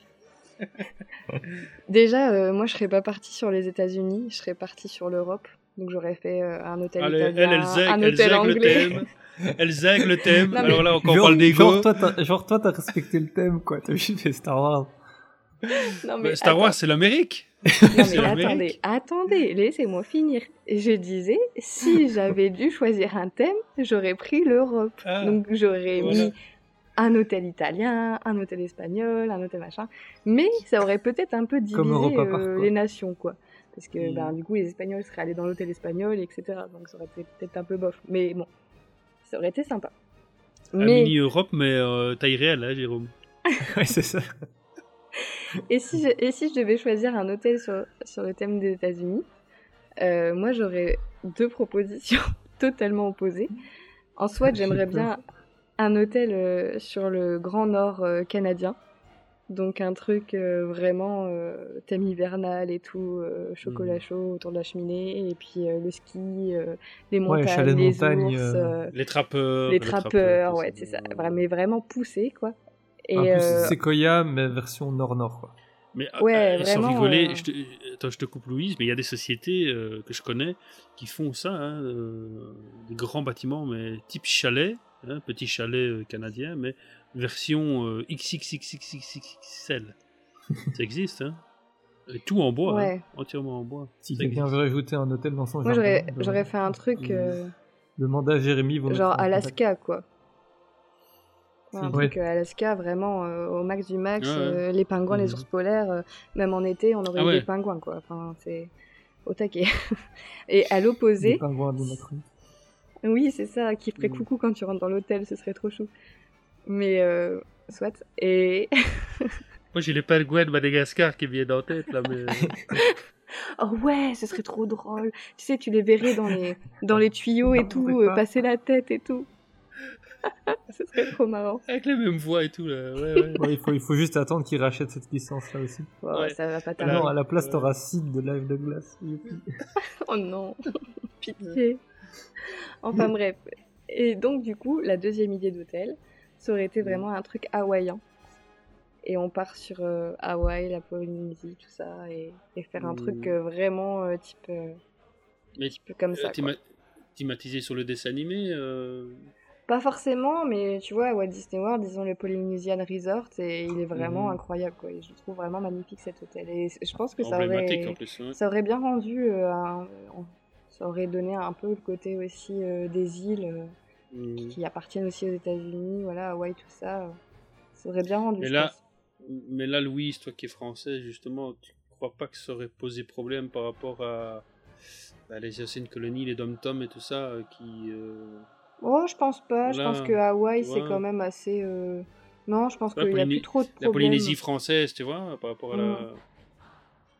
Bon, je sais pas. Ça aurait fait polémique, quoi. Tu vois, aujourd'hui, on fait une polémique avec rien du tout. Ouais, euh, mais ça, c'est tu le vois, je sais problème pas. d'aujourd'hui aussi. On peut Moi, plus rien j'ai- dire. j'adhère, hein, j'adhère, mais. On peut plus rien dire. non, mais c'est vrai que ça aurait été sympa, un- pas forcément euh, polynésien ou quoi, mais un truc un peu sur Mm. les îles, tu vois. Euh, palmiers, euh, cocotiers, euh, voilà. Ça aurait été vachement sympa. Une petite plage artificielle en face euh, qui donnerait sur le Mm. lac, euh, voilà. Il y Ah a ouais. moyen de moyenner. hein. Aussi. Et toi, Jérôme, t'aurais fait Eh ouais. quoi? Eh ben moi, c'était c'était aussi un hôtel hawaïen. J'ai Ah, la même idée. mince. Et euh, ouais, clairement, le, le- moi, le Polyné- Polynésien me fait, euh, me donne tellement envie. Et donc, j'étais vraiment parti sur, sur cette optique-là Mm. aussi. Avec, ouais, palmiers, sable. Et vrai, parce que je me dis, c'est vraiment un truc qu'on n'a pas beaucoup à, à Disneyland Paris. donc, euh, pourquoi Mm. pas dans un hôtel, quoi. Mm. Il y a moyen de Bah faire oui. voyager. euh, Parce que vraiment, tous les autres hôtels, sont, enfin, surtout ceux autour du lac, sont un peu plus typés euh, nord, euh, froid, et tout ça. Donc, rajouter un peu de, de caliente, de, De- chaleur. De... Ouais, de Et chaleur. Hawaï, en soi, je trouve, est un bon thème, parce que tu peux faire tes petites touches Disney avec Lilo et Stitch, ou, ou même Vaiana, même si on sort un peu du thème hawaïen. Mais Mm. ça reste, euh, ça peut rester sobre Mhm. et assez classe, quoi. Nemo, Nemo aussi. du poisson, tout ça. Les poissons sont nos amis. On n'y touche pas. euh, Non, mais Ouais. après, euh, moi j'avais une, une dernière idée. On va me taper. Allez, tu Mais la donnes, mais c'est la déroule, dernière. hein. déroule. Oui, d'accord. Alors, ma dernière idée, c'était que si on n'avait pas fait sur les États-Unis, pourquoi on n'a pas fait des hôtels par land en fait? Parce qu'au final, le DLH fait très Main Street, victorien, tout ça. Euh, le Cheyenne ferait, ferait très Frontierland. Pourquoi pas avoir fait euh, un hôtel aventure, un hôtel disco, un, Oh, un hôtel disco Mais ouais, mais franchement, ça aurait été trop le fun, non? Oh, Un ça aurait été hôtel- incroyable. Un hôtel steampunk, t'imagines, Jérôme? Oh Mais là là, mais là, je sais. T'imagines un hôtel en mode euh, Hyperion, genre euh, tu prends ta Ah. chambre pour le dirigeable, euh, etc. Ah, un peu comme ils ont fait bien. pour euh, Fly à Fantasyland, mais Mm. Oui, version vraiment euh, plus colorée et steampunk à la Discoveryland, quoi. Ouais. Mais ça aussi, ça aurait été trop bien, non, d'exploiter les landes et comme ça, le soir, tu retournes à, à l'hôtel dans ton land préféré. J'avoue que c'est une hyper bonne idée. Et, là- et là- et là- et là, justement, on en revient, je sais pas si vous vous souvenez de l'épisode dans les coulisses des attractions sur euh, l'hôtel Disney, où Ouais. c'était ça l'idée de départ, c'est vraiment de garder cette immersion. Et c'est là que je trouve, moi, l'idée- en re- regardant l'épisode pour préparer euh, l'épisode d'aujourd'hui, c'est cet aspect-là que moi je trouve génial, c'est cette- idée de garder l'immersion quand le guest va euh, dormir sa nuit et euh, Mm. ou ses nuits. euh, ça c'est génial et c'est ce qu'on retrouve dans tous les hôtels. Voilà. Mais après, les deux premiers qu'ils ont fait, quand tu vois l'hôtel Disneyland à- en Californie, Mm. le tout premier, il est pas, tu vois, il a pas une immersion incroyable. C'est un, hôtel classe. Non, mais- non, non. Et quand tu vois non le, mais le Contemporary, je crois qu'il est le premier de Disney Mm. World, lui aussi, Mm. c'est pas. Ouais. Ouais, mais ils sont emblématiques et ils ont Ah oui, un mais cachet, ils- un cachet et une. Maintenant, Oui, ils sont a- devenus vintage, mais euh, tu vois, je veux dire, au final, ils ont Mhm. pas un thème qui parle maintenant à beaucoup de. Enfin, ils sont pas un thème immersif, quoi. C'est vraiment Ouais. Ouais, mais- vintage. Ouais, mais faut se remettre dans le contexte de l'époque. À l'époque, il n'y avait pas toutes les technologies qu'on a maintenant pour pouvoir thématiser tes hôtels et ainsi de suite. Mais ils avaient accès à d'autres technologies qui étaient, euh, voilà, c'était là qu'était l'immersion. C'est pas les technologies qu'ils utilisaient. Ils expliquent bien dans l'épisode. euh, et c'est ça qu'ils voulaient faire. C'est toute la technologie qu'ils mettaient dans l'hôtel qui rendait. C'est ça qui faisait l'immersion euh, par rapport à Disneyland, quoi. Et, voilà, c'est l'idée de base. Moi, je le trouve génial. Et maintenant, on a toutes les euh, technologies. Mhm. Maintenant, on a toutes les technologies et on les exploite pas. Yes. Hello, le, Bah, le New York. pas à fond. ouais, ouais. Voilà. Bah, ça, de je crois que nouveau, le- le- budget. Hein. Hmm, ouais, budget. Ouais, Ouais, budget, budget. budget, budget. Bah après, voilà, le New York, je spoil pas Jérémy, mais il, il est quand même très sympa. Mais pas dans mes attentes. Oui, mais pour ça, on a- pour en avoir déjà discuté un petit peu, et ce sera sûrement le débat quand on fera l'épisode spécial sur, sur l'hôtel, c'est qu'il y a à en dire. Voilà. Exactement. Et Il y a de la. Et voilà. euh, le focus sur, ces- sur ce petit mot. Et euh, comme d'habitude, on termine le focus par un conseil lecture. Et aujourd'hui, je vais vous conseiller le livre euh, Work in Progress, écrit par notre cher Michael Eisner, où il retrace ben, toute l'histoire du concours et tout ça. Vous pouvez retrouver ça là-dedans. Ces jolies petites lettres euh, de Aldo Rossi euh, se trouvaient là-dedans aussi. Et, donc, Ouais. et au final, il y a pas mal d'informations et ça permet de connaître un petit peu mieux le bonhomme. Mhm. Et, euh, et voilà, après ces recommandations lecture, on va se lancer directement dans la dernière rubrique de cet épisode, les stories. C'est bon, vous êtes prêts, les surfeurs et les surfeuses? C'est parti Et pour les stories, je laisse la parole à Louise cette fois-ci. Vas-y Louise. Non, c'est pas vrai. Oh, Je suis trop émue de faire ma première story. Mais non, c'est pas la première si. Après 13 épisodes, enfin, j'ai la parole. en fait, ça veut dire qu'avec Jérémy, on radote tellement quoi. non. non, non. Alors, du coup, je vais vous parler aujourd'hui, à votre avis? Faites comme si vous l'aviez pas entendu dans le sommaire. Euh, De bière? euh, Ouais, de chocolat Mmh, Presque, presque. Il y a de ça, il y a de ça. Hmm. Il y a de ça aussi, ouais, un peu. Non, je vais vous parler de mon pas. retour à, à Disneyland Paris. Et oui, parce Mm. que moi, j'étais pas retournée à Disneyland Paris depuis euh, deux ans et demi à peu près. Mais là, je suis de retour pas en tant que guest, mais en tant que cast member. Euh, Putain, je sais pas compte, si- Jérôme, on est, on est copains avec une cast member. Ah Justement, ouais, on a- incroyable. On, on- on met nos pions en place pour prendre le contrôle de la Walt Disney Company depuis l'intérieur. Ouais, ouais, Ah mais complètement, je vous en reparlerai après. Vous allez voir. Mais euh, du coup, euh, cast member, pour ceux qui ne connaissent pas les cast members, ce sont en gros les employés Disney qu'on appelle comme ça.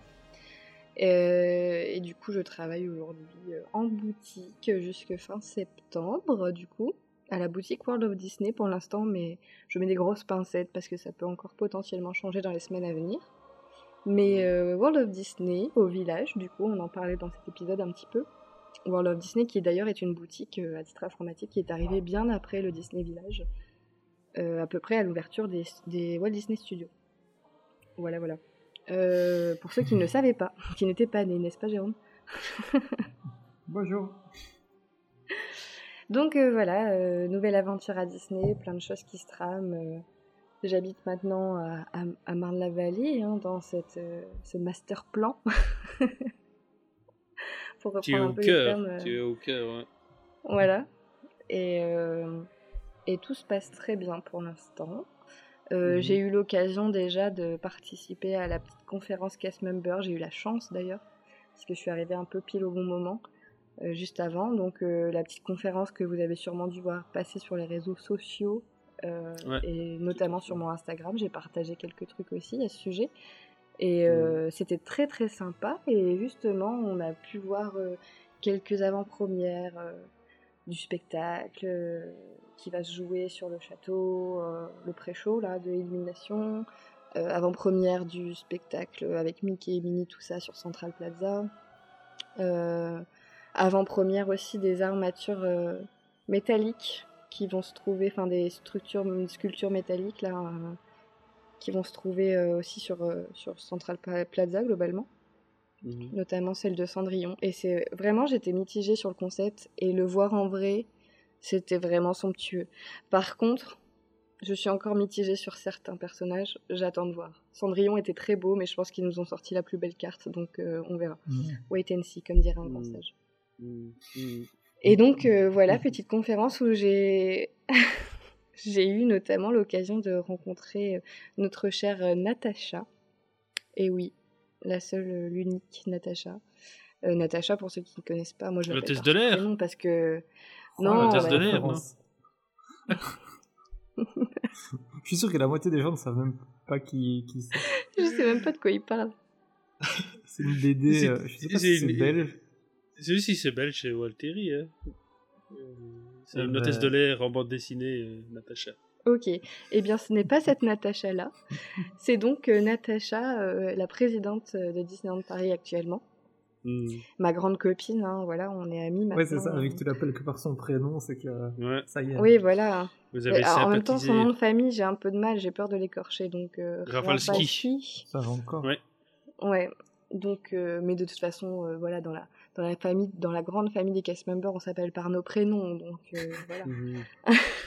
c'est c'est ma collègue au final, donc euh, bon, on va pas prendre non plus des pincettes. euh. Techniquement non, je- parlant, t'as raison. hein. Ouais, ouais, non, mais après, euh, elle était très gentille. euh, on ne veut pas vous cacher que Mhm. j'ai pleuré en la voyant parce qu'il y a eu beaucoup d'émotions. C'est beau. Et Non, non, mais- c'est beau. On, on- en a parlé, c'est le contexte. C'est ça. c'est- plusieurs choses. Ça aurait été un autre moment ou quoi, Mm. il n'y aurait pas eu ça. Cette émotion-là, là, on a bien compris que c'était euh, voilà, c'était l'accumulation de tout, le- la crise et tout ça qui a fait que euh, ça avait une résonance particulière pour toi. hein. C'est ça, parce que pour ceux qui ne le savent pas, du coup, je devais, j'ai déjà travaillé en 2019 à DLP et je devais revenir en 2020, mais ça n'a pas pu se faire à cause de la crise, une petite crise, euh, une petite pandémie, euh, voilà, pas grand chose. Voilà, passagère, et euh, un genre de gros rhume, quoi, qui nous a tous un peu fait chier. Et euh, en fait, euh, du coup, euh, donc je suis pas revenue en 2020, et j'ai pu revenir que là, maintenant, en 2022, et ça, c'était assez fort émotionnellement de la revoir et, et de lui parler. euh, J'allais juste lui dire euh, bonjour et merci, la remercier, tu vois. Et je sais pas pourquoi, j'ai fondu en larmes, voilà. Tout va bien. Elle a dû se dire, elle est complètement tarée, celle-là. Mm. Euh, Qu'est-ce qu'elle me veut? Et ça l'a tou- ça l'a touché euh, non, ça l'a touché. Ça l'a touché. J'ai j'ai vu un peu les, les larmes monter, les, les yeux un peu Mm. vitreux, euh, qui arrivaient sur Natacha. Et, euh, et pas Natacha Romanoff, hein, pas, pas une Avenger. Enfin, en tout cas, je ne sais Mhm. pas. Arrêtez s'il vous plaît. Allez, les rêves, les rêves, les rêves. Ouais. Mais donc, euh, voilà. vite, et, faut euh, je lui moi aussi. euh. Mais, euh, mais c'est révélateur de, de manifestement son empathie qu'elle est capable Oui. d'avoir. Oui, Et elle ça, est pour vraiment un adorable. je crois que c'est c'est vraiment une qualité. quoi. Mm, complètement. Parce qu'il y en a, de par leur statut comme ça, de dirigeants ont un détachement et une, Oui, Émotionnel. voilà, Une froideur. émotionnel euh, Mm. qui, qui peut des fois se comprendre parce qu'il faut qu'ils se protègent parce que sinon il y en a qui ne tiendraient pas. Et là, euh, moi en tout cas, ce que je, ce que tu dis, ce que je ressens, c'est que ça en rajoute encore à sa qualité euh, Complètement. dirigeant, quoi. complètement. Elle, est- elle était très accessible. Bon, après, on était sur, euh, sur une, un événement réservé aux cast members aussi, mais de ce que j'ai vu à la réouverture du Mm. parc, elle était accessible aussi. Euh, Je pense notamment à Debo qui avait pu aller la voir et tout ça. Ouais, c'est ça. Franchement, euh, c'est, elle, est, elle est vraiment géniale. Et euh, Mhm. du coup, comme elle était très accessible, j'ai pu en profiter pour, euh, pour lui dire que je souhaiterais devenir imaginaire. voilà, dans, Mhm. dans mon ego euh, inspiré par Jérôme, je lui ai clairement dit euh, Je voudrais devenir imaginaire. If you, comme je t'ai dit, hein, if you can dream it, you can do it. Exactement. C'est ce. Et du beau. coup, euh, vous savez pas ce qu'elle m'a dit, les petits potes, les petits potes à la compote. Mhm. Elle m'a dit, euh, en fait. euh, Eh non, mais sérieux, écoutez-moi. Elle m'a dit, elle m'a dit, reste, fais-toi des contacts, va parler avec des imagineurs, euh, vois leur métier, euh, prends contact avec eux, euh, et je suis sûre que tu peux le faire.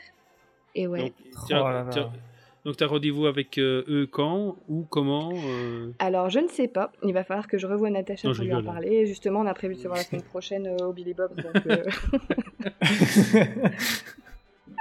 Non, mais c'est encourageant, c'est encourageant et c'est révélateur de la culture de la Ouais. culture d'entreprise euh, qu'on voit qu'il y a plusieurs responsables de DLP ou d'autres Mm. parcs qui euh, bah, on va reprendre euh, un exemple qu'on voit souvent dans la série Imagineering Story, c'est Tony Baxter, qui a Mm. commencé comme vendeur de glace. Voilà. C'est ça. Et beaucoup ont commencé comme ça. hein. Beaucoup. hein. Voilà. Et Donc, après, euh, voilà, je pense qu'il y a certaines personnes qui ont, qui ont de la volonté euh, d'aller plus haut et plus loin. Et ah, aller plus haut, Mm. non, on arrête là maintenant. J'ai pensé à ça aussi. j'ai pas eu le temps de le faire. Mais c'est toutes les sociétés. Hein, euh, voilà, Mm. nous, c'est plus une culture, ça, d'entreprise américaine. Ouais. Mais même moi, à ma petite échelle, dans ma, ma petite boîte, si tu montres que tu es motivé et que tu es- que veux faire plein de choses et que voilà, euh, il en faut pas plus pour les patrons et c'est comme ça que tu touches des portes. hein. Bah bien sûr, et après il faut se renseigner, il faut, faut, faut y aller, quoi, faut Mhm. foncer dedans. euh. C'est sûr que si tu dis jamais à personne euh, tes envies non plus, tu n'y arriveras jamais. Et surtout que Disney c'est une sans- très grosse entreprise. euh. Ouais. Mais sans, sans, sans euh, comment être lourd et gratter, Oui. gratter, gratter. Oui. Voilà, il faut un, équilibre à ce niveau-là. Oui, c'est ça, c'est ça. Il faut arriver à ça que pour montrer sa motivation et à la postulé. transmettre. euh, Voilà. Ouais. Pour l'instant j'ai pas encore postulé pour Imagineering, mais ça ne saurait tarder. Mm. Euh, J'attends de rencontrer euh, Laurent avant. au cas où. Mhm. Voilà. Et, ton- Ouais, et vas-y. ton retour sur le parc alors? Ah bah mon retour sur le parc euh, émotionnel, hein, Mhm. émotionnel. C'était comme je disais, ça faisait deux ans et demi que j'étais pas venue. Euh, deux ans et demi et une pandémie plus tard, euh, bah, c'est sûr que avec tout ce qui s'est passé, puis aussi euh, depuis que je n'étais pas venue sur le parc, on a quand même commencé ce petit podcast. Euh, on, on est quand même rentré dans une communauté, même avant le podcast euh, Disney, tout ça, Main Street Actu, le Discord et tout. Donc, euh, Mm. on- j'ai vu beaucoup de, de fans Disney, parlé avec beaucoup de fans Disney, et vu beaucoup de fans aller sur le parc aussi sans pouvoir m'y rendre. Et euh, là, le fait d'y retourner, même si j'étais toute seule et tout, c'était. euh, Mm, bah, je pense même que le fait d'être toute seule, c'était encore mieux parce que ça m'a donné vraiment ce moment privilégié où je me retrouve euh, face, euh, Mm. face à mon petit château tout neuf, tout rénové, là, tout beau. Euh, non, franchement, c'est. La parade, bon, voilà, j'ai pleuré. euh, Illumination n'a repris que hier. J'ai eu l'occasion d'y aller et j'ai Mhm. pleuré. donc, euh, bon, c'est ça. Ouais, donc prouve, c'était- euh, Je, je crois qu'on a. J'ai vu ça hier, il y a eu des petits soucis d'inondation à Disney hier. Oui, c'est ça.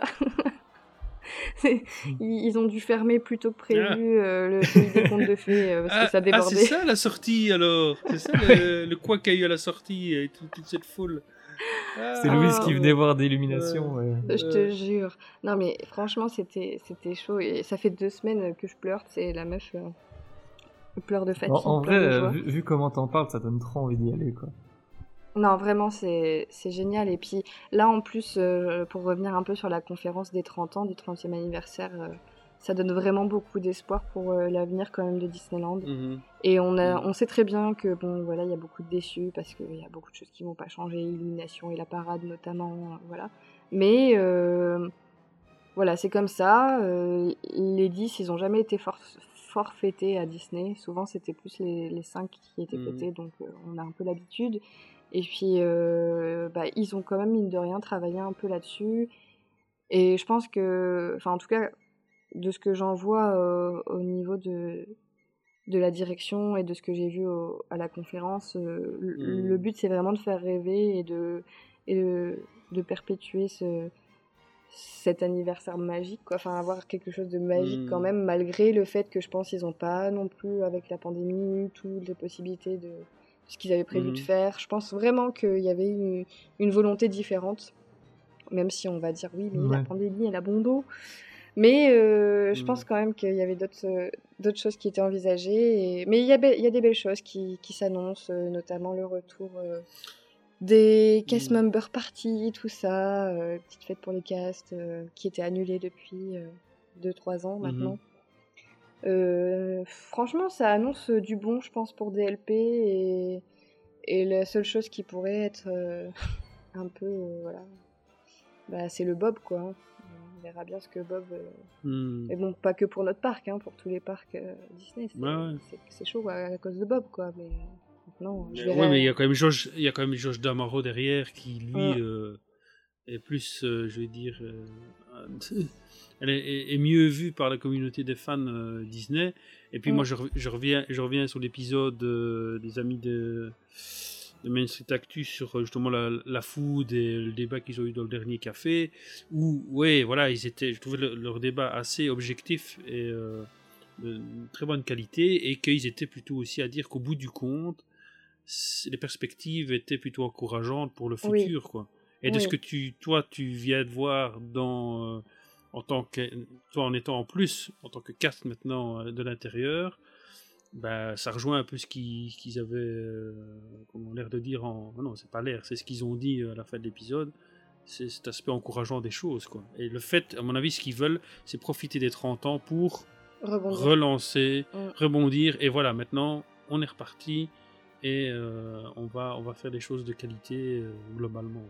Euh, Je pense clairement, hein, parce qu'il y a plein de choses qui reviennent. Nous, on a, ça a été beaucoup centré sur, sur les castes aussi, parce que bah, c'était aussi pour nous, mais on a plein de trucs qui vont revenir cette année, notamment euh, des événements sportifs. euh, on va avoir la run pour les castes qui a lieu tous Mhm. les ans, normalement, qui était annulée depuis trois ans. On va avoir euh, la course de canoë sur euh, Frontierland, que je ne ferai pas parce que j'ai pas envie de me lever à 6 heures euh, pour faire du canoë, mais qui a l'air vachement sympa. Euh, on va avoir la casse partie. Là, on va avoir des jours aussi euh, début mars. Il faut que je réserve, faut que je vois mes plannings. Mais euh, pour nous, pour le parc, pour l'avant-première des 30 ans. Donc, euh, enfin, c'est quand même objectivement, je pense, et même même pour les guests, pour les PA et tout. Je veux dire, il y, a- y a une soirée d'annoncés pour le 25. Il y a le Magical Pride qui revient. Euh, je pense quand même qu'on est sur la bonne voie. On est sur la bonne voie. En tout cas, Disneyland le laisse entendre. Mais il me semble aussi. Il me semble aussi. Je pense aussi. Et de toute façon, wait and see. Oui, wait and see. Mais euh, Ouais. sinon, c'était Hmm. super euh, emotional, comme diraient les Américains. Hmm. On a bien compris. On a bien compris. Ah là là. Mais en Beaucoup tout cas, on est très d'émotions. content pour toi. Et, Ouais. et j'ai fait, euh, j'ai fait Phantom Manor, bien sûr, bien évidemment, trois fois depuis que je suis Bah, finalement, on n'est pas très content pour toi. Mais si. euh, Et j'ai pris oui, en photo oui, de mais- loin Space Mountain. Bon, voilà, c'est dada. C'est bon, alors t'es rattrapé. Je l'ai pris en Et- photo, quand même. Et on attend toujours le câlin de l'attraction. C'est vrai. Oui. Et bah, Jérémy, euh, peut-être que quand on se verra, euh, on fera des câlins d'attraction, des photos de câlins d'attraction. C'est Sarah qui va être, euh, c'est Sarah qui va être contente pour faire les photos. Ben voilà, c'était, voilà. je trouve, une magnifique petite histoire pour Mm. terminer euh, cet épisode. Et euh, bah, on va passer tout de suite. Et encore merci Louise pour cette petite histoire. Mais de rien, si vous avez besoin d'amour, appelez-moi au 06. voilà. non, je rigole. Et ben voilà, ben c'est sur le numéro de Louise qu'on va passer à la conclusion. Mesdames et messieurs, veuillez récupérer vos effets personnels et sortir prudemment. Nous espérons que votre séjour aura été agréable. Et surtout, n'hésitez pas à revenir nous voir. Merci. Malheureusement, ce 13e épisode est déjà terminé. Oh, non. Non. C'est pas possible. Je Comme pleure encore, je pleure. Oh là là. Comme d'habitude, retrouvez-nous sur Instagram, Main Street Actu, sur le site et sur nos Insta respectifs, Jérémy Défense, Loulou Pito et Roto Imagineering. Et euh, vous pouvez retrouver le prochain épisode euh, Actu de Main Street Actu qui va sortir ce mercredi, donc euh, dans deux jours. Et les copains d'Il était un plus ont sorti leur dernier épisode hors série sur l'offre originale Disney+, et je- c'est sorti vendredi passé, donc il est déjà disponible. Comme musique de fin, je ne sais pas ce que vous en pensez, mais moi je propose de mettre euh, une des musiques euh, de l'hôtel euh, Marvel, euh, qui, euh, que j'adore moi personnellement, mais euh, donc voilà. J'imagine que tu as pu l'écouter toi Mhm. Louise. Ça me va. Parfait. Euh, on vous met ça et on se retrouve alors dans deux semaines, toujours le lundi, pour le 14e épisode. Et pour cet épisode de Box, on va s'attaquer au graphisme de notre land. Encore merci à tous les deux. Merci à toi, Jérôme. Merci à Oui, toi, merci à vous deux, c'était trop cool. J'ai pleuré beaucoup. Et merci à tous nos éditeurs comme d'habitude. Et rappelez-vous que votre seule limite, c'est votre imagination. Salut à tous. Bye bye. Salut.